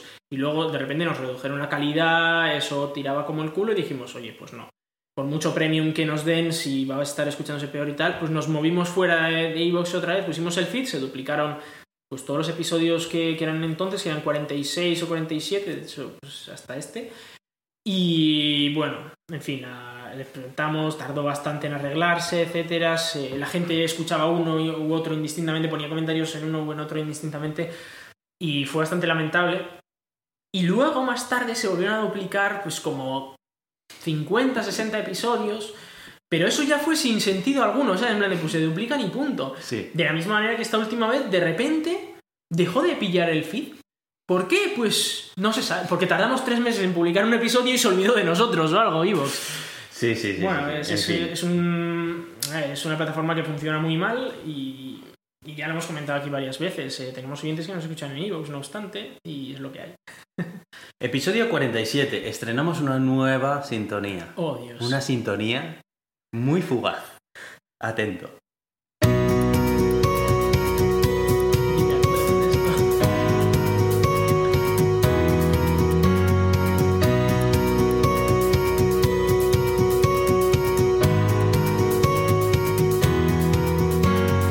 Bienvenidos al Gato de Turing. Yo soy Aitor Brazaola. Y yo soy Iván Eguía. Wow. Recibimos como 800 comentarios en plan, por Dios, es horrible, quitadla, no sé qué. Y al principio dijimos, bah, son un par de personas que no les gusta, pero ya cuando íbamos por el quinto o sexto comentario ya dijimos, oye, igual tenemos que cambiarla, ¿no crees? Sí. Y la verdad es que ahora, en retrospectiva, la vuelvo a escuchar y efectivamente creo que tenían Yo razón. ni ¿eh? me acuerdo de ella. Es verdad que me acuerdo que había una que tuvimos que cambiar por presión social, Sí, pero no me acordaba que era esto. Y a ver, he de decir que la música no está mal, es una música buena. no está mal, pero... pero, no es para el podcast. Es verdad que no, no es para el podcast. Y- Suena más como a cursillo de cocina, ¿verdad? Claro, sí, sí, o, o de Cogarden, ¿sabes? Sí, sí, sí, Bueno, pues aquí eh, te voy a poner también a, ti haciendo una predicción, como yo la hice con la fibra óptica. Atento. Ah, es verdad. Y todas estas empresas que, vamos, es que me parece que en este caso, totalmente, de una manera totalmente razonable, eh, no pueden permitir que todos los usuarios del mundo sean vulnerables a un ataque, ya no solo por un gobierno, que puedes decir, bueno, vamos a pensar que los gobiernos son buenos hasta que llegue Donald Trump. Hasta que llegue Donald Trump. Yo ya lo daba por hecho, ¿verdad? Hay que Y recordar. Donald Trump llegó. Sí, sí, pero hay que recordar que esto fue antes siquiera de las primarias de, de- al gobierno. Es decir, que todavía ni siquiera estaba claro que el que iba a representar a los republicanos en la, en la votación final iba a ser Donald Trump. Y, y fue Donald Trump y luego encima ganó. es decir, y, y lo decía como en plan de, bueno, hasta que llegue Donald Trump porque piensa mal y acertarás. O sea, da por hecho lo Tú peor de la gente. que Mark Zuckerberg iba a ser el siguiente presidente y todavía Mark lo sigues pien- Mark pensando. Zuckerberg va a ganar o en 2020, a no ser que reelijan a Donald Trump, o en 2004, o sea, en 2024 si no le reeligen. Aquí queda esto, aquí queda aquí queda esto y lo he dicho muchas veces, pero es que encima es que es, es tal cual, o sea, tú piensas lo peor de un país, lo peor de tal, y es que vas a acertar fijo, o sea, vamos, lo hemos visto en España también. Y, y, en fin, es lamentable, pero efectivamente Donald Trump es presidente del gobierno de los Estados Unidos. O sea, es que fíjate, ahora, ¿eh? Ahora mismo es presidente del gobierno de los Estados Unidos. Vaya tela. Vamos al episodio 53 que dio, dio lugar a un par de situaciones también graciosas. Este pasado viernes, eh, se bueno, viernes, jueves a la noche, se eh, presentaba el Tesla Model 3. Por fin, después de ya Qué Vamos, guapo. ¿cuántos meses llevábamos hablando de esto? De que, que teníamos ganas de que llegara marzo para ver lo que teníamos ganas, teníamos ganas. Y aquí está, lo tenemos, tenemos el Y coche. no ha decepcionado, ¿eh? No ha decepcionado. No ha Normalmente decepcionado cuando nada. se crea mucho hype, Eso suele haber es. mucho peligro. Eso es. Suele haber mucho peligro.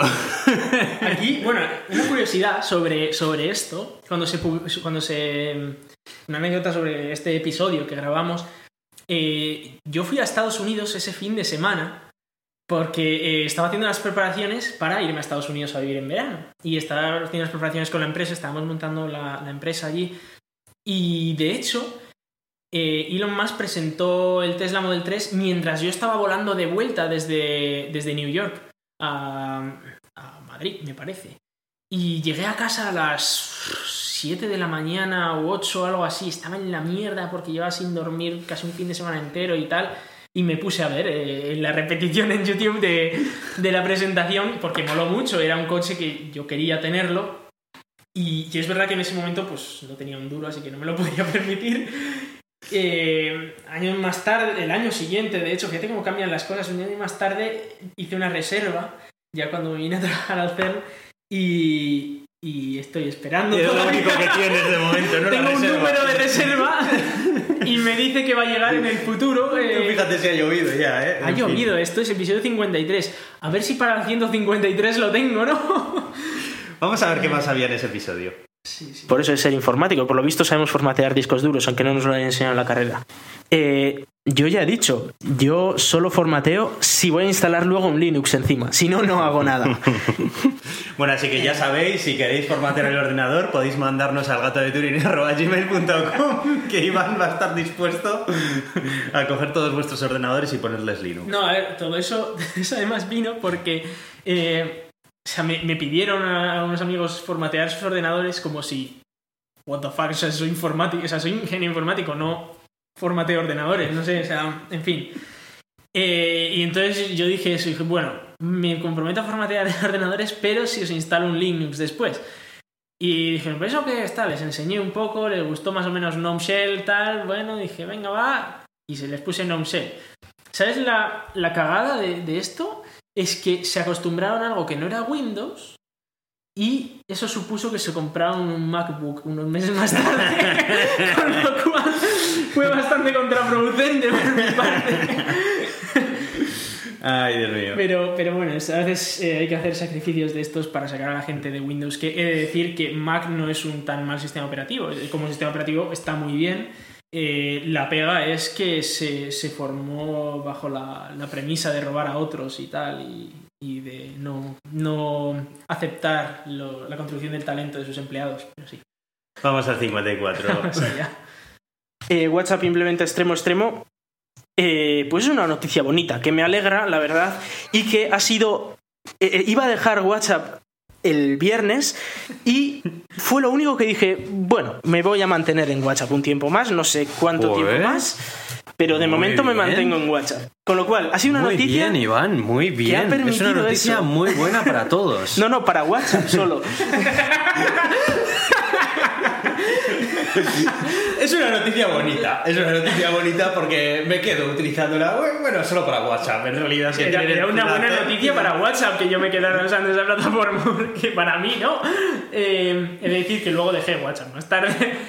Eh, sí, o sea, la, la cosa era que yo estas cosas siempre las hago con planificación y, y había planificado dejar WhatsApp, eh, mandar a la mierda a todos mis amigos y toda la gente que tenía ahí que usaba WhatsApp y decirles si queréis hablarme, me pasáis a Telegram, me mandáis o me llamáis o un email o lo que os dé la gana.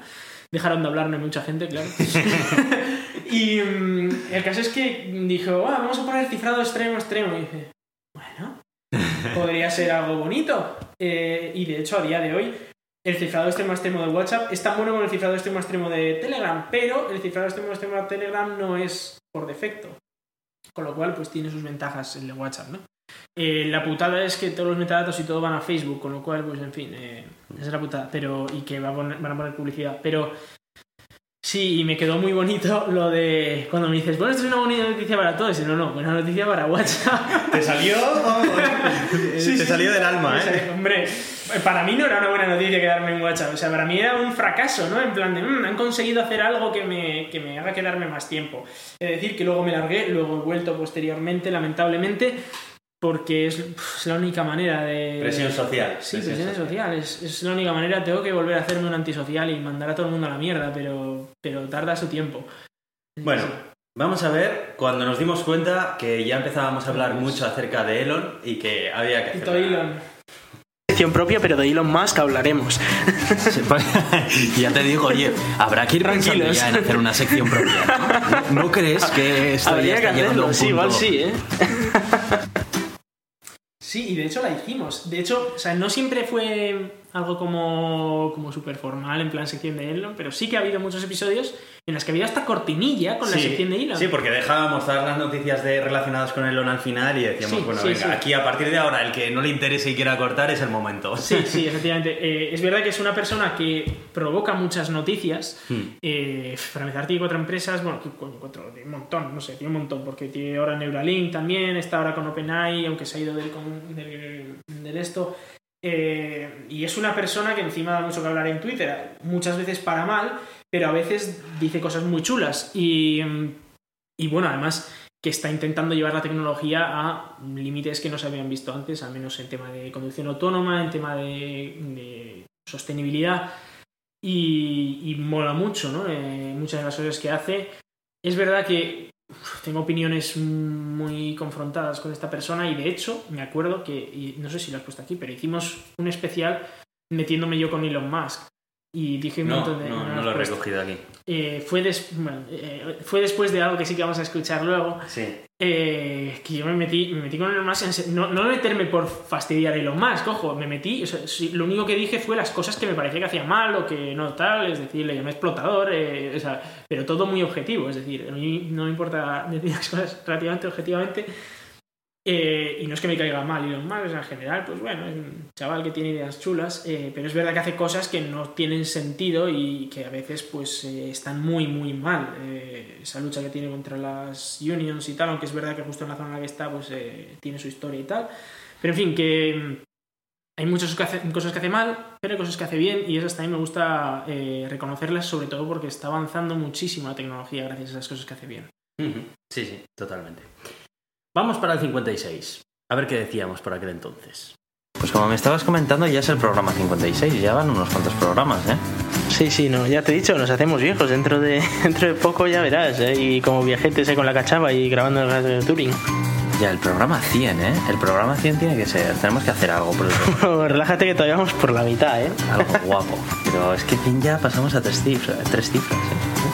Y efectivamente, pasamos a tres cifras, Iván. Este es el episodio el 100, episodio estáis 100. escuchándolo ahora. Efectivamente, ahí con, con la cachava, ahí, viejetes, con la cachava. Pero también ocurrió, ¿verdad? El episodio 100, ahí estás tu Héctor con tu cachava. Sí, sí, sí, sí, claro, claro, claro. Ya, una edad respetable, en fin. Eh, Pues sí, programa 100, eh, lo, lo tuvimos en la cabeza mucho tiempo, no sabíamos qué cosas hacer, no sabíamos, pues, pues, os podéis imaginar que la lluvia de ideas fue eterna y, y pensamos muchas cosas, pero bueno, al final ha salido esto que me parece que está bastante guay, escuchar eh, nuestro pasado, de dónde venimos, ¿no? Eh, el a dónde vamos habrá que verlo. quién sabe, sabe. eh, en fin. Pero, pero sí, eh, está, es algo bastante, bastante guay poder escucharnos decir, ¡buah, el episodio 100 Está allá dentro de muchísimo! ¡Tres cifras! ¡Qué locura, ¿no? Y, y efectivamente, pues sí que es una locura porque yo no pensaba que íbamos a hacer 100 episodios. Estos son como 130, 140 horas de audio, ¿eh? Sí, sí, sí. sí, sí. Me parece un montón de tiempo que hemos estado hablando y, y que hemos contado cosas chulas, nos hemos divertido mucho y, y, bueno, hemos contado nuestra vida aquí, es decir, Sí, porque eh, empezamos a hablar cuando estábamos en segundo y tercero de carrera, me parece. Sí, creo que sí.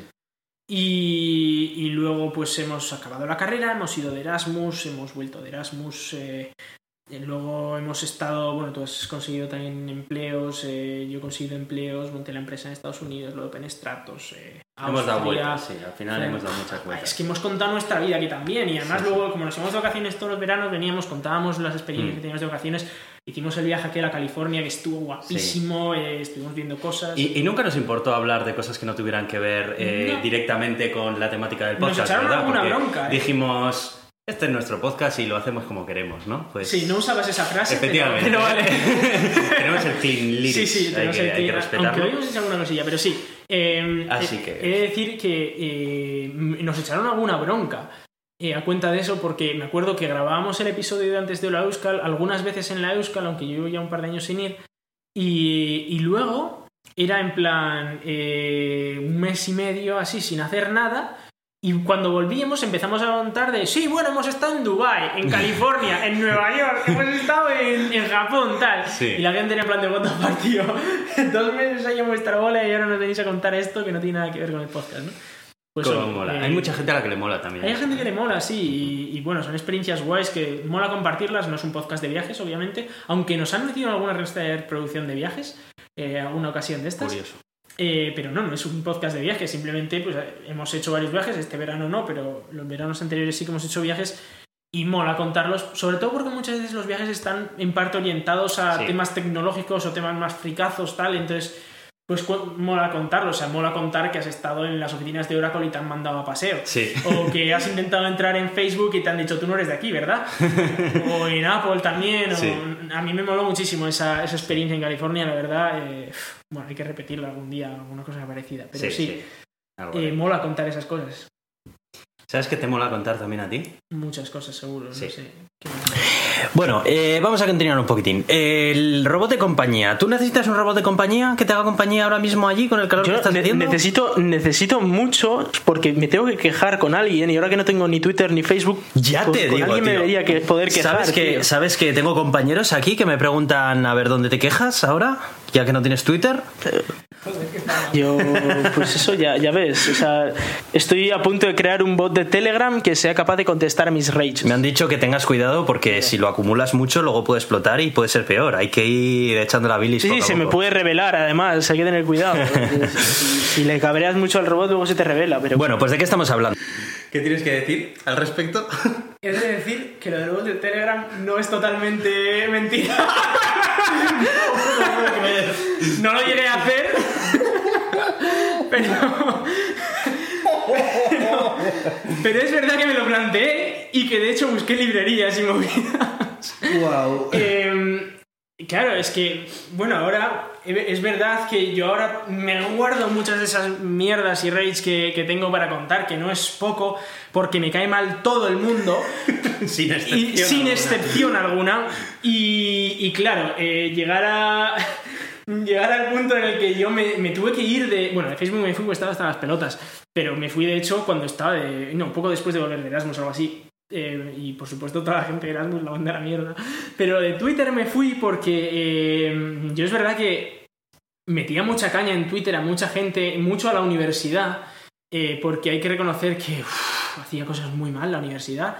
Seguro que todas las hacen, ¿eh? pero yo, con- yo contaba por, por mi punto de vista. Y, y me metía mucho y llegó un punto en el que yo dije, joder, esto puede, puede perjudicar a- laboralmente, ¿no? A, a mi mierda. Y, y sí, eh, me quité Twitter también para, para no meterme mucho con la gente.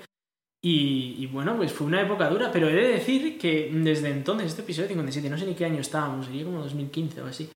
Eh, en estos años he mejorado bastante, no me meto tanto con la gente. Está bastante bien. Eh, Tiene sus partes malas también, porque a veces sí que acaba hasta las pelotas de la gente y, y no, no, no me cabreo, ¿no? Pero, pero bueno, sí, sí que es verdad que, que era una época en la que yo me quejaba mucho y cortar todas esas redes... eh, Ayudó. ¿Ayudó o, o En no? parte. O no, En porque parte, aquello se porque- acumulaba. Claro, claro, eh, ostras, me, me pegué buenos piques luego. Bueno, vamos a avanzar un poquito. Iván, ¿dónde estás? Eh, bueno, pues eh, efectivamente, como bien dices, eh, Aitor, ahora, ¿tú dónde estás? Es de noche, ¿verdad? Correcto. O sea, aquí está Son haciendo un las solazo. 10 y 5 Claro. de la noche. Aquí son las 4 de la tarde y hace un solazo impresionante porque resulta que estoy a apenas 20 kilómetros de Washington DC, al lado de, de uno de esos aeropuertos. Bueno, allí estabas en Estados Unidos. Sí, Este es estaba en, otro en episodio. Reston, Virginia, eh, justo al lado de, de DC, ¿no? De esto. Y, y además era muy llamativo. te- Tenía unas compañeras de piso que, que me apoyaban mucho en, en este sentido porque les molaba que yo hiciera un podcast, aunque no lo pudieran escuchar porque no lo entendían. Y, y me dejaban ahí un ratito para mí solo, sin que estuviera trabajando, para grabar mi, mi podcast, ¿no? Y, además, eh, bueno, la gracia que yo estuviera ahí no, no era sin más, por "Ah, voy a vivir en Estados Unidos, no, no, era porque, eh, bueno, yo lo he comentado un poco antes, montamos una empresa que la idea era crear una criptomoneda, eh, pues con temas de... Más que nada para ayudar al tema de la identidad en Estados Unidos, que es un grandísimo problema. Allí es muy difícil identificarse y queríamos hacer un sistema que por criptografía de clave, clave pública en una blockchain se pudiera identificar la gente. Eh, no salió muy bien, la empresa sigue existiendo y bueno, están haciendo sus, sus proyectos. Eh, eh, se llamaba entonces Fractal, ahora se llama Frink, pero, pero bueno, sí, eh, ha hecho sus progresos, de hecho eh, hay una web que se va a lanzar, etcétera. Pero es verdad que yo pues me tuve que ir eh, por presiones desde, desde España, que fue bastante lamentable eh, lo que ocurrió, la verdad. Y, y, bueno, fue una experiencia muy chula. En cualquier caso, conocí a gente muy curiosa. Eh, he de decir que fíjate, estaba de compañeros de piso. Tenía, por supuesto, a- al director de la compañía, eh, que, que, bueno, tenía un montón de ideas y tal, pero es verdad que, que es complicado llevarlas a cabo todas. Luego tenía un compañero que trabajaba muy bien, eh, pero tenía sus, sus movidas. Y, luego tenía también, por ejemplo, a, un, a otro compañero, éramos muchos en una casa. Tenía otro compañero que, que tío, se estaba preparando para entrar en la marina estadounidense. Iba ahí siempre con su gorra de Navy, rapado y tal, en a tope. Eh, tenía otro compañero que trabajaba en, eh, en Starbucks. Y tenía otro compañero que, que trabajaba como desarrollador de software en otro lado. Y, le pillaron, de hecho, yendo demasiado rápido por la autopista y tal. Bueno, de ahí cada anécdota ahí. que, que, en fin. eh, Darían para un episodio. Daría entero para un no episodio, pero sí, no, pero es, es muy gracioso, la verdad fue una experiencia muy chula. ¿eh? Sí, sí, sí. Bueno, vamos a ir avanzando y a ver otras eh, frases míticas que, que has tenido en algún otro episodio, ¿vale? Esto es una evolución de él siempre. Una mala evolución, pero sí, sí. Bueno, vale, pero es una ¿Por qué evolución. usar Bash? hombre. ¿Para qué vas a usar PowerShell? No, no seas tan negativo, hombre. Joder, no seas tan. Hombre, Lo no único sé. bueno es que desaparece MS2. El siguiente paso es que desaparezca PowerShell y con ello pues que se lleve todo Windows ya. Yo sinceramente estoy muy contento con, lo, con las nuevas estrategias que está eh, teniendo Microsoft últimamente. A ver, dentro de lo que es Microsoft, que, Claro. que- a ver qué le puedes pedir a Microsoft, pero no sé, a mí me parece que están haciendo las cosas bastante bien. Eso, eso es como... A ver, iba a decir una burrada, pero eso es como si... Algo más suave. Es como si viene Jack el Destripador y una semana no mata a nadie. Y dices, joder, pues, pues está bien, ¿no? a ver. Pero tampoco es como para fe- felicitarles. Pues menos mal que no dijiste la burrada. Ya, ya. no sé qué se te pasó por la cabeza en ese momento, pero... Esto es para compensar tu Inquisición. Pero, Sí, sí, sí, totalmente. em, sí. Que, claro, no podías echar la bilis en ningún lado y a algún sitio tenías que venir a echarla, ¿no? Y- Sí, no, pero eh, no, pero es verdad que no dije ninguna burrada. Es decir, eh, comparar a Jack el Destripador con Microsoft me parece hacerle un, bonito a, a Microsoft, vamos. Claro, claro, Eh, claro. estábamos hablando en concreto de que había salido PowerShell, ¿no? que era, digamos, el sustituto de MS2, eh, bueno, de, de CMD. Y mm, eso es una mierda, o sea, a ver, puedes usar comandos de Linux, pero que no hacen el comando de Linux, hacen el comando equivalente en Windows. Sí. Pues usa el de Windows, ¿no? Y bueno, está bien que PowerShell tiene utilidades que no tenía MS2. Oh, Dios mío, es que la consola de Windows ha sido la mayor bazofia de consola de la historia en los últimos 20 años y por fin han hecho algo que no da ganas de vomitar cuando lo usas, que no está mal. Sí, sí. Pero aún así, pues hombre, si puedes usar Bash, mejor. Me hacía gracia eso de, no voy a decir una burrada, pero... ya, ya, sí, En sí, fin. sí. Cuando era más joven no me, no me quise hacer cuenta de Yahoo porque Yahoo me sonaba demasiado vivaracho. Muy barato, ¿no? Tú Lo de Yahoo no... No, eso, eso tenía gato muy encerrado ahí. todo, Tú eres eso muy tenía- casto. Tú lo de... Así, Pero barato. es no. verdad, o sea, es verdad. Yo no me hice cuenta de Yahoo cuando era pequeño. Me decía, ¿cómo que Yahoo? ¿Pero tú quién eres para decir Yahoo? ¿Pero tú? ¿De dónde vas? si no te conozco y nada, y me dices Yahoo. No, eso no me molaba nada y efectivamente la palabra vivaracha creo que es la primera vez que uso, la usaba en 10 años o así Fue brutal. y es- estuvo bien. Pero sí, sí, fue, fue por esa razón que no- yo, yo no me hacía cuenta. Venga, vámonos al episodio 79.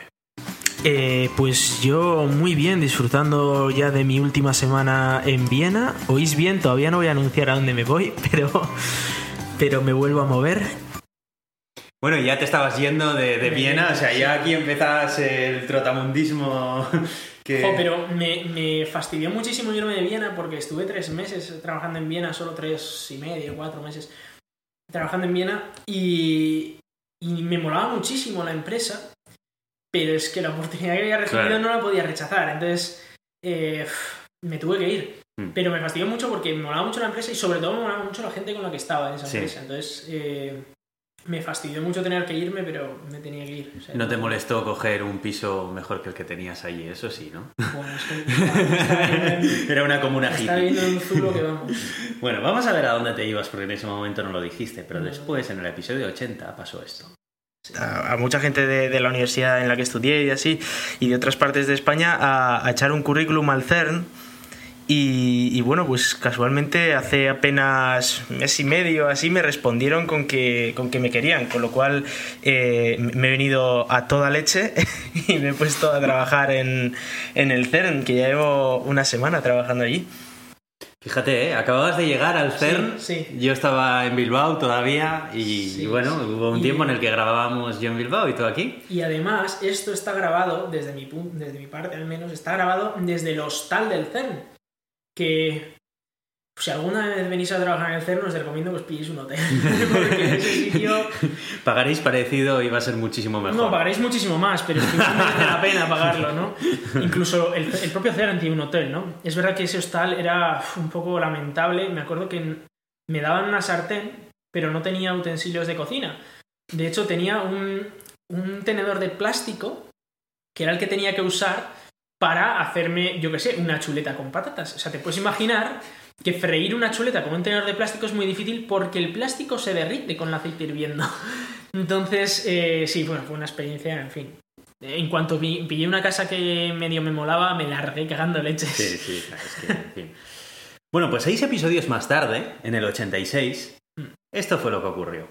Así que, bueno, ¿a qué se debe esto? ¿Cómo puede ser que estemos grabando en la misma habitación? Bueno, pues eh, esto tiene dos fáciles soluciones. Una es que o Iván se, se habría vuelto a Bilbao o que yo habría ido a donde Iván. ¿Y cuál ha sido al final? Eh, pues te has venido tú hasta aquí, hasta prácticamente Suiza. Estamos justo en la frontera, ¿no? Con, con Ginebra. ¿Y, y qué haces aquí, Aitor? ¿Por qué estás aquí? Efectivamente, bueno, pues eh, estoy trabajando en el CERN.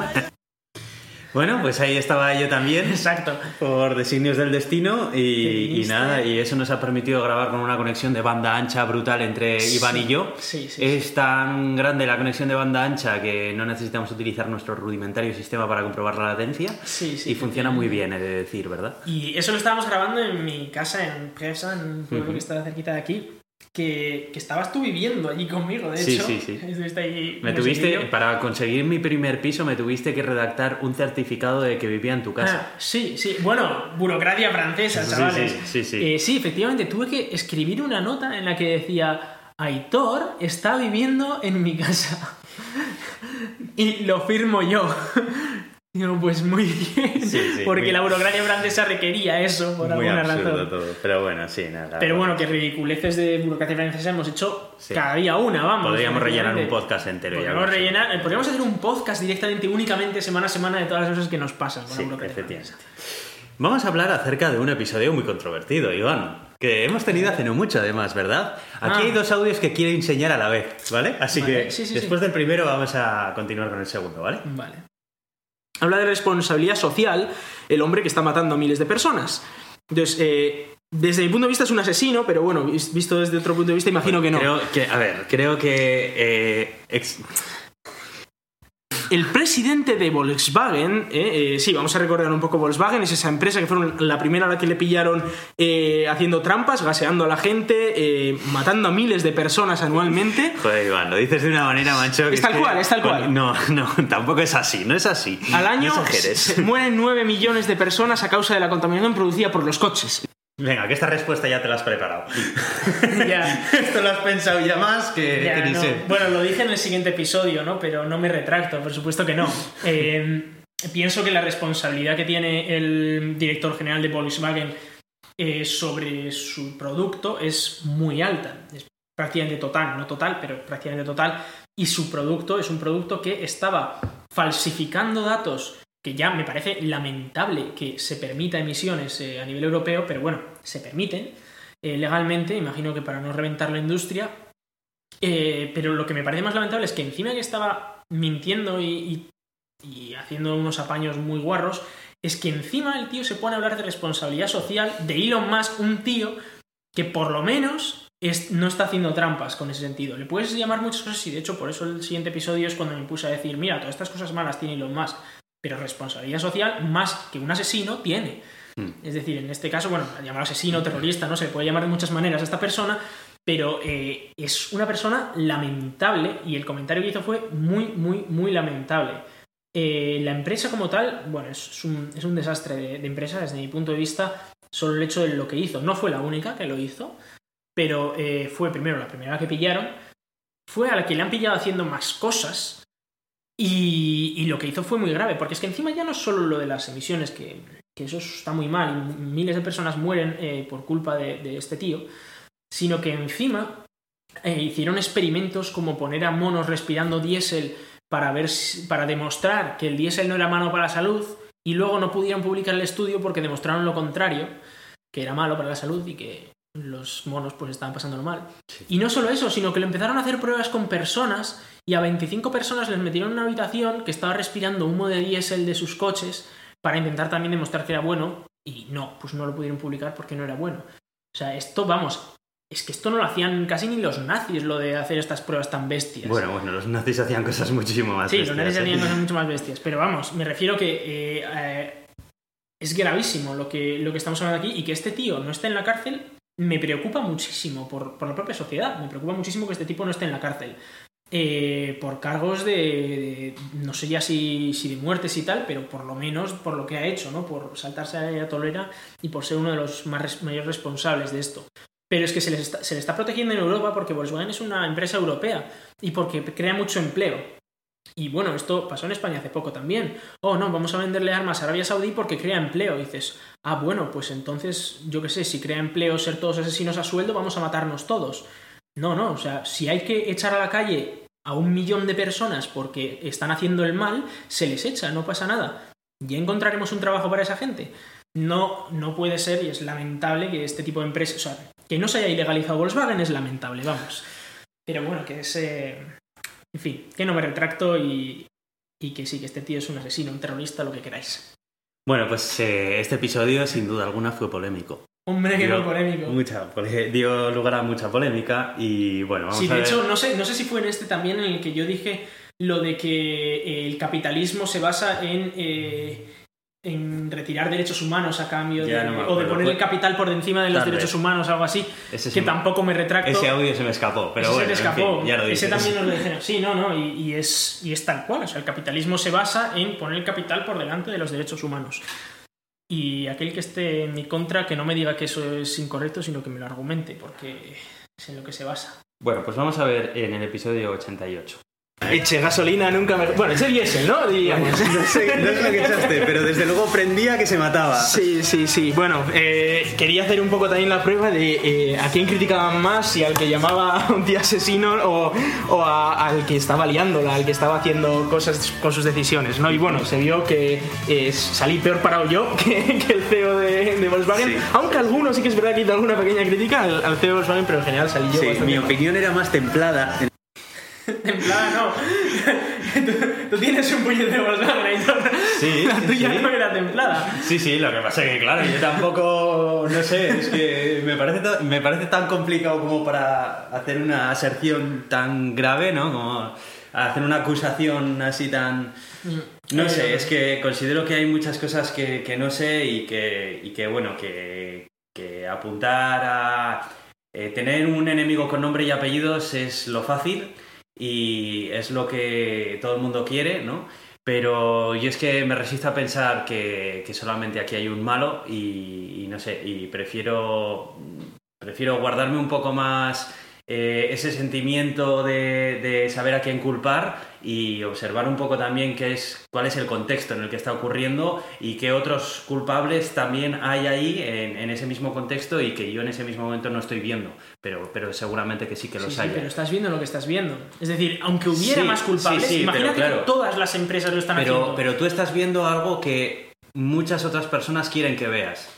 ¿Sabes? Sí, sí, Entonces, sí, seguro que tú, sí. eh, al final, la, la visión del individuo eh, está muy condicionada a eh, pues el suicidio de prensa que quiere hacer la empresa X, ¿sabes? A, a- Sí, pero- a- a costa de Eso es- salvar eso es cualquier otra cosa. Aitor, porque en concreto, empresas como Volkswagen tienen a toda la prensa de su lado, en Europa.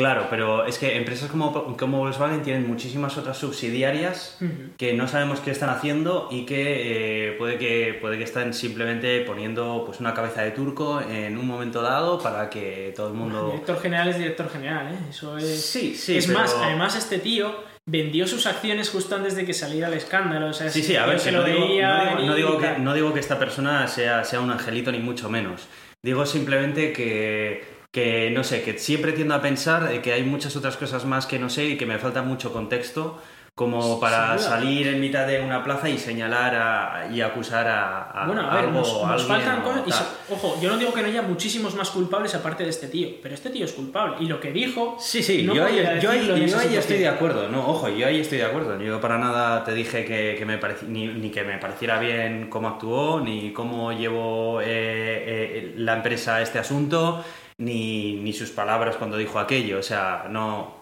me parecen mal también. Es simplemente, pues eso, que no, o sea, no me atrevo a, a llamar asesino a alguien. eh, pues porque, pues porque me parece que hay muchas otras cosas que no sé y a pesar de que me parezca fatal algo que tal, no sé, prefiero guardarme la opinión y, y ver un poco más qué, qué ocurre. No sé, Mm. la verdad es que no... Vamos, que no es que me parezca bien, ¿eh? Ni mucho menos, Sí, que nadie me no, pero sí que es verdad que en concreto lo que se comentaba en este, lo que yo comentaba en este audio es que eh, cuando dije eso, las críticas fueron todas, casi todas, para mí y no para el tío que había hecho esa barbaridad. Lo cual me llamó muchísimo la atención también, porque dices, a ver, o sea, hay un tío que está haciendo una Claro, barbaridad y otro que está hablando. muchas de esas críticas iban más a, a la manera de expresar lo que Sí, sí, tenías sí, sí, sí, pero independientemente que, de eso, al- que, que lo que Es- estabas denunciando, ¿no? Pero independientemente de cómo yo me expresara, que, que, repito, no me retracto, pero me expresé de esa manera muy, muy bestia, eh, el problema no lo tenía yo, es decir, el problema lo tenía el otro, que era el que había sí, cometido el Eso gravísimo es obvio, fallo. eso es obvio. No, no es tan obvio, porque se ve muy a menudo que critican al que, al que critica y no al que está cometiendo el error.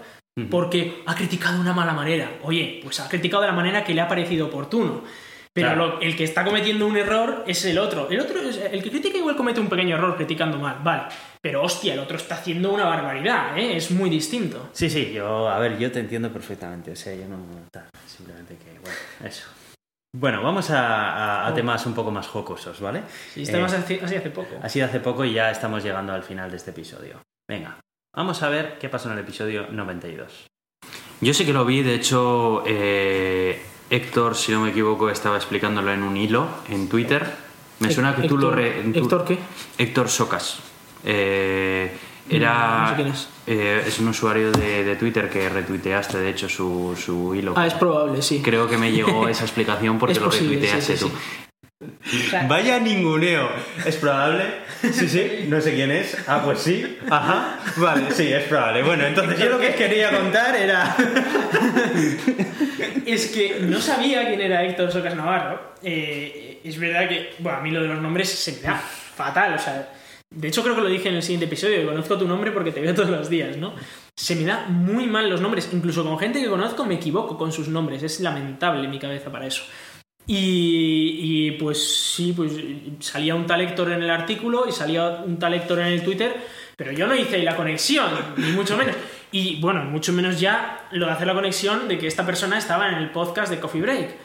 Bueno, eso ya era en plan de imposible, porque, a ver, en el Coffee Break está Francis y a mí me cuesta mucho escuchar algo que dice de Francis, porque es muy Es duro, complicado, es es duro. duro. Y, y claro, bueno, nos llevó, nos llevó una. Yo creo que nunca hemos tenido tantas críticas, ni siquiera con lo del terrorista de Volkswagen, como con lo de Héctor. Fue brutal, tuvimos que grabar un episodio express con él. ¿Qué Y pasa? he de decir que en, en este caso eh, me retracto a lo que dije de Héctor y lo siento mucho por Héctor. Fue muy gracioso como decías aquí. Es que Claro, es que yo no tenía ni idea de qué yo estabas ¿eh? Yo hablando. tampoco o sea, tenía ni idea. O sea, además yo me lo había dijiste- leído ahí y dije, bueno, ah, mira qué Eh, interesante. me, me fue, me fue muy gracioso porque dijiste, sí, porque aquí Héctor ha dicho y digo, ¿qué Héctor? ¿De qué me estás hablando? Yo había visto un artículo en el blog de Francis y estaba hablando sobre un artículo del blog de Francis. Y lo otro, que no estaba relacionado, era una cosa que había leído yo en, en, en Twitter, pero vamos. El, unir esas cosas era, era imposible, por eso pregunté lo de, pero Héctor, ¿qué? ¿no? Y efectivamente hicimos un episodio especial en el que le entrevistamos a Héctor Socas, nos explicó un poco de qué trabajaba, quién era y bueno, estuvo bastante guay, la verdad. Fue muy bueno. Fue muy Eh, Es, bueno. una, es un personaje también muy chulo de conocerle y si no escuchéis eh, Coffee Break, pues es una oportunidad ¿no? para, para aprender cosas chulas. Bueno, pues vamos a ir terminando con el último audio que tengo, ¿vale? Vamos a ver.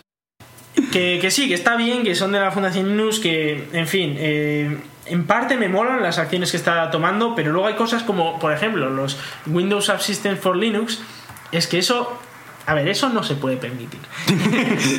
me, me gustó mucho la, me gustó mucho la frase que dijo un tipo, no, no sé si sabes la historia de This year is the year of Windows in desktop, ¿no? Es, este año es el año de Windows en el escritorio. Bueno, llevan eso se diciendo llevan del año de diciendo- Linux en el escritorio Exacto. desde que tengo uso de razón. Se lleva diciendo eso desde el 98, yo creo. Todos los años es el año de Linux en el escritorio y luego nunca lo es. Y, y fue muy curioso porque, claro, eh, Microsoft creó el tema de, de los subsistemas estos para poder ejecutar cosas de Linux en Windows. Sí. Poder ejecutar prácticamente el kernel entero, ¿no? Y entonces cuando la gente dijo, "Mm, este año parece que sí va a ser el año de, de Linux en el escritorio, lo que pasa es que ese escritorio va a ser Windows. Y entonces fue como, no, por Dios, no, no hagáis esto. Esto fue hace poquito y ya estaba ya ahí de los nervios, ¿eh? Ya Esto estaba- fue hace cuatro episodios, vamos, y es que, a ver, es que es lamentable lo que hizo todo enfadado ahí. todo enfadado. Pero Es ¿y que- esto por qué? No puede ser. Si algo tenía bueno Linux era precisamente que tenías todas las herramientas de desarrolladores, tenías toda la seguridad que, que provee un kernel eh, y un espacio kernel y usuario muy separados, etcétera, un kernel modular, y tenías todo bien separado, tenías Bash, por Dios, y todo eso no lo tenía Windows. Y era en plan de, pues, molaba mucho porque si estabas en el trabajo y alguien te decía, no me funciona algo, le decías, ah, pues es porque usas Windows. Y ya está. Y, y tú, como informático, ya pasabas de, de ello Habías cumplido, ¿no? Habías cumplido, eso es. Y, y ahora llega Canonical y, y haciendo un partnership con Microsoft por puñetero dinero. Fíjate, o sea, una empresa que usa Linux y son unos puñeteros capitalistas. Bueno, el caso es que eh, van los tipos y hacen esta, este contrato con Microsoft para, para poner Ubuntu en el escritorio. What the fuck? O sea, en, en Windows. Pero a ver, a ver, a ver, a ver, gente. ¿Por qué? ¿Cuál es la razón detrás de esto? No existe ninguna razón más allá de que, claro, a Windows le viene muy bien porque trae muchos developers de vuelta de, de Linux, pero, pero por el punto de vista del software libre es muy lamentable. Es verdad que Microsoft está haciendo alguna cosa buena por el software libre últimamente, o no lo sé, porque ya veremos qué es lo que pasa con GitHub, pero bueno, en fin, que no es, es verdad que no es el Microsoft de Steve Ballmer, en el que si hubiera ocurrido eso, pues igual habría dejado de usar Linux y como no puedo usar ningún otro sistema operativo, pues me habría metido en una cueva y me habría empezado a dedicar a, yo qué sé, a, a hacer vino con, con algo, porque vamos. Pero, vamos, que es muy lamentable lo que, lo que ocurrió con los subsystems estos por, por Linux. Y no, no se puede permitir que esto vuelva a ocurrir. no. Aunque, bueno, ahora ha habido la, la compra de, de Red Hat por parte de IBM, que en fin, es otro Ya hablaremos de eso en otro episodio. Bueno, pues esto han sido más o menos así lo que ha pasado en 100 episodios de programa. Bueno, en 99 episodios de programa. Sí, porque el 100 es este y hoy también creo que hemos dejado alguna movida ahí para la posteridad. Hemos dejado muchas, muchas cosas y sí, en este episodio ha dado lugar también a muchos comentarios eh, peculiares. Eh, bueno, pues eh, no sé qué más añadir, la verdad. Yo Creo que han sido 100 yo episodios muy interesantes. Con que eh, tenemos que. O sea, bueno, tengo que volver a decir tonterías, como decía antes. y que igual hablamos algo de pseudociencias o temas un poco amarillistas, ¿no? En temas Sí, de eso es divertido, sí. Eso podría estar guay. Sí, sí, sí. Mm, Y además, de paso, pues eh, podría criticar cosas, lo cual, pues siempre me gusta. Siempre está bien. Siempre está bien. Iván on fire. Podría empezar a decir barbaridades. Cuando se vez, pone oye. Super Saiyan con el pelo rubio y para arriba y... Sí, sí, ¡Ah!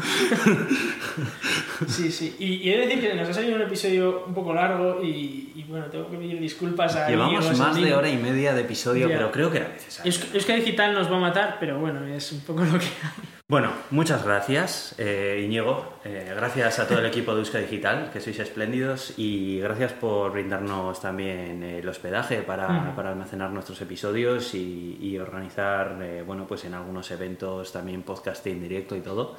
Eh, en 100 episodios hemos conseguido formar parte de Escenio también. Eh, y, y bueno, y estamos en un montón de De plataformas. Escenio, de también. decir que una de las cosas que mola más es que en Naucas hay una cena y se come muy bien. Sí, Eso mola muchísimo. Tengo que ir porque no he ido nunca, por cierto. sí. Y además hemos aprendido un montón de cosas, nos lo hemos pasado Ha cambiado súper mucho bien, el podcast. ha cambiado muchísimo el podcast. Igual desde el punto de vista de los oyentes no tanto, pero Mm. sí que desde nuestro punto de vista eh, ha cambiado muchísimo la profesionalidad con la que hacemos las cosas. Tenemos micros buenos, tenemos Sí. eh, hacemos mucho más trabajo de, de edición más guay, elegimos bien las músicas, tenemos bien Mm. el feed, etcétera. O sea, hacemos muchas cosas que, Sí, que llevan a ello. Y nos ha servido como oportunidad para poder hablar con gente súper, súper, súper interesante, que de otra manera Mm. probablemente jamás podríamos haber hablado con ellos. Y, y la verdad es que seguimos haciéndolo porque nos gusta realmente, porque como ya hemos dicho antes, de aquí beneficio obtenemos cero. Bueno, Sí. cero no, negativo, pero no es algo que nos importe porque tampoco es algo tal. Y he de decir que eh, quiero agradecer a todos los oyentes que nos escuchan. eh, es una pasada que, que de media, bueno, excepto alguno como el de Bitcoin, que, que nos escucharon, ¿cuánto? 18.000 Sí. personas, así, bueno. Pero en general, en el resto de, o sea, el resto de episodios nos escuchan unas 3.000, 4.000 personas de primer episodio. Eso es espectacular. o Es sea, espectacular. impresionante que, que haya toda esa gente que esté dispuesta a escuchar la, la chapa, ¿no? Como dijimos en el episodio cero, que, que íbamos a hacer cada semana, cada dos semanas o cuando salga Sí, que a veces pasa. Y, y bueno, muy, muy, muy chulo. Os agradecemos muchísimo vuestra Sí. A los, por cierto, por dar alguna cifra, 2.208 suscriptores que tenemos actualmente en el feed. Esto es gente suscrita que cada vez que emitimos un episodio sus podcasters se lo descargan automáticamente y sabemos que hay muchos otros que no lo Y recogemos esto en es sin escuchas. contar Evox. Esto es sin contar a ahora. Eh, bueno, para muchos podcasts eh, esto será poco, para nosotros es algo muchísimo más allá de lo que inicialmente pensaríamos que nos podría llegar a escuchar gente. Y, y nada, simplemente eso, esperamos que hayáis disfrutado tanto como nosotros haciendo este episodio, que se- sabemos que ha llegado tarde, pero es un episodio que nos ha costado mucho más que, que vosotros preparar y, y bueno, y la edición y todo, pues bueno, pues va a llevar mucho más, mucho más trabajo, pero creemos que era necesario y bueno, pues le hemos apretado un poco las tuercas al podcast, que, que también está bien desde el punto de vista de servidor, feed y todo. Eh, os recordamos también que podéis mandar sí, os podéis mandaros eh, algún mensaje si queréis participar en un diseño nuevo para, para lo que es la, la web, la- el logo, etcétera. que Queremos Mm. cambiar un poco el branding. Eso. Después de ya 5 años y 100 episodios no lo hemos cambiado en absoluto. En absoluto, hicimos algo mezclando Mm. unas cuantas imágenes Sí, internet tampoco- y tal, algo tal, pero, pero bueno, en fin. Nos nos molaría que si a alguno le gusta el diseño y tal, que oye, si, si se pone en contacto con nosotros estaría chulo, va a haber compensación económica, Sí, por supuesto. sí. Y bueno, Sí, gente que sepa ilustrar o hacer algo diferente y tal, porque para hacer otro remix de imágenes encontradas por internet, la verdad es que hemos pensado que para eso dejamos lo que tenemos y, y ya está. Pero bueno, si, si a alguien eh, le gusta y le gustaría, bueno, pues ponerle imagen y, y además ser compensado por ello, pues oye, adelante. Y os recordamos también que podéis escuchar el episodio 26, el episodio perdido, que era una entrevista con Julian Sugasti sobre emprender en España, sobre cómo, eh, cómo él estaba en ese momento emprendiendo en Barcelona, creando una empresa, etcétera, y nos contaba muchísimas particularidades de cómo funcionaba ese tema. Efectivamente. Bueno, pues eh, vamos dando el cierre a este episodio recordando dónde nos podéis escuchar y cómo podéis contactar con nosotros. Eh, en principio estamos en Euska Digital los martes a las 7 de la tarde. También aparecemos en Radio Podcastellano. Pertenecemos a la comunidad de ciencia creativa Escenio, que a su vez pertenece a la Cátedra de Cultura Científica de la Universidad del País Vasco. Nos podéis enviar vuestros comentarios, sugerencias o quejas a elgatodeturin.gmail.com Y también podéis contactar con nosotros en Twitter, en arroba el gato de Turing. También tenemos una página en Facebook y emitimos tanto en iTunes como en iVoox y en Spotify recientemente. Yo soy Aitor, arroba cronosnhz en Twitter. Yo soy Iván, arroba Rafican en Twitter. Muchas gracias y hasta pronto.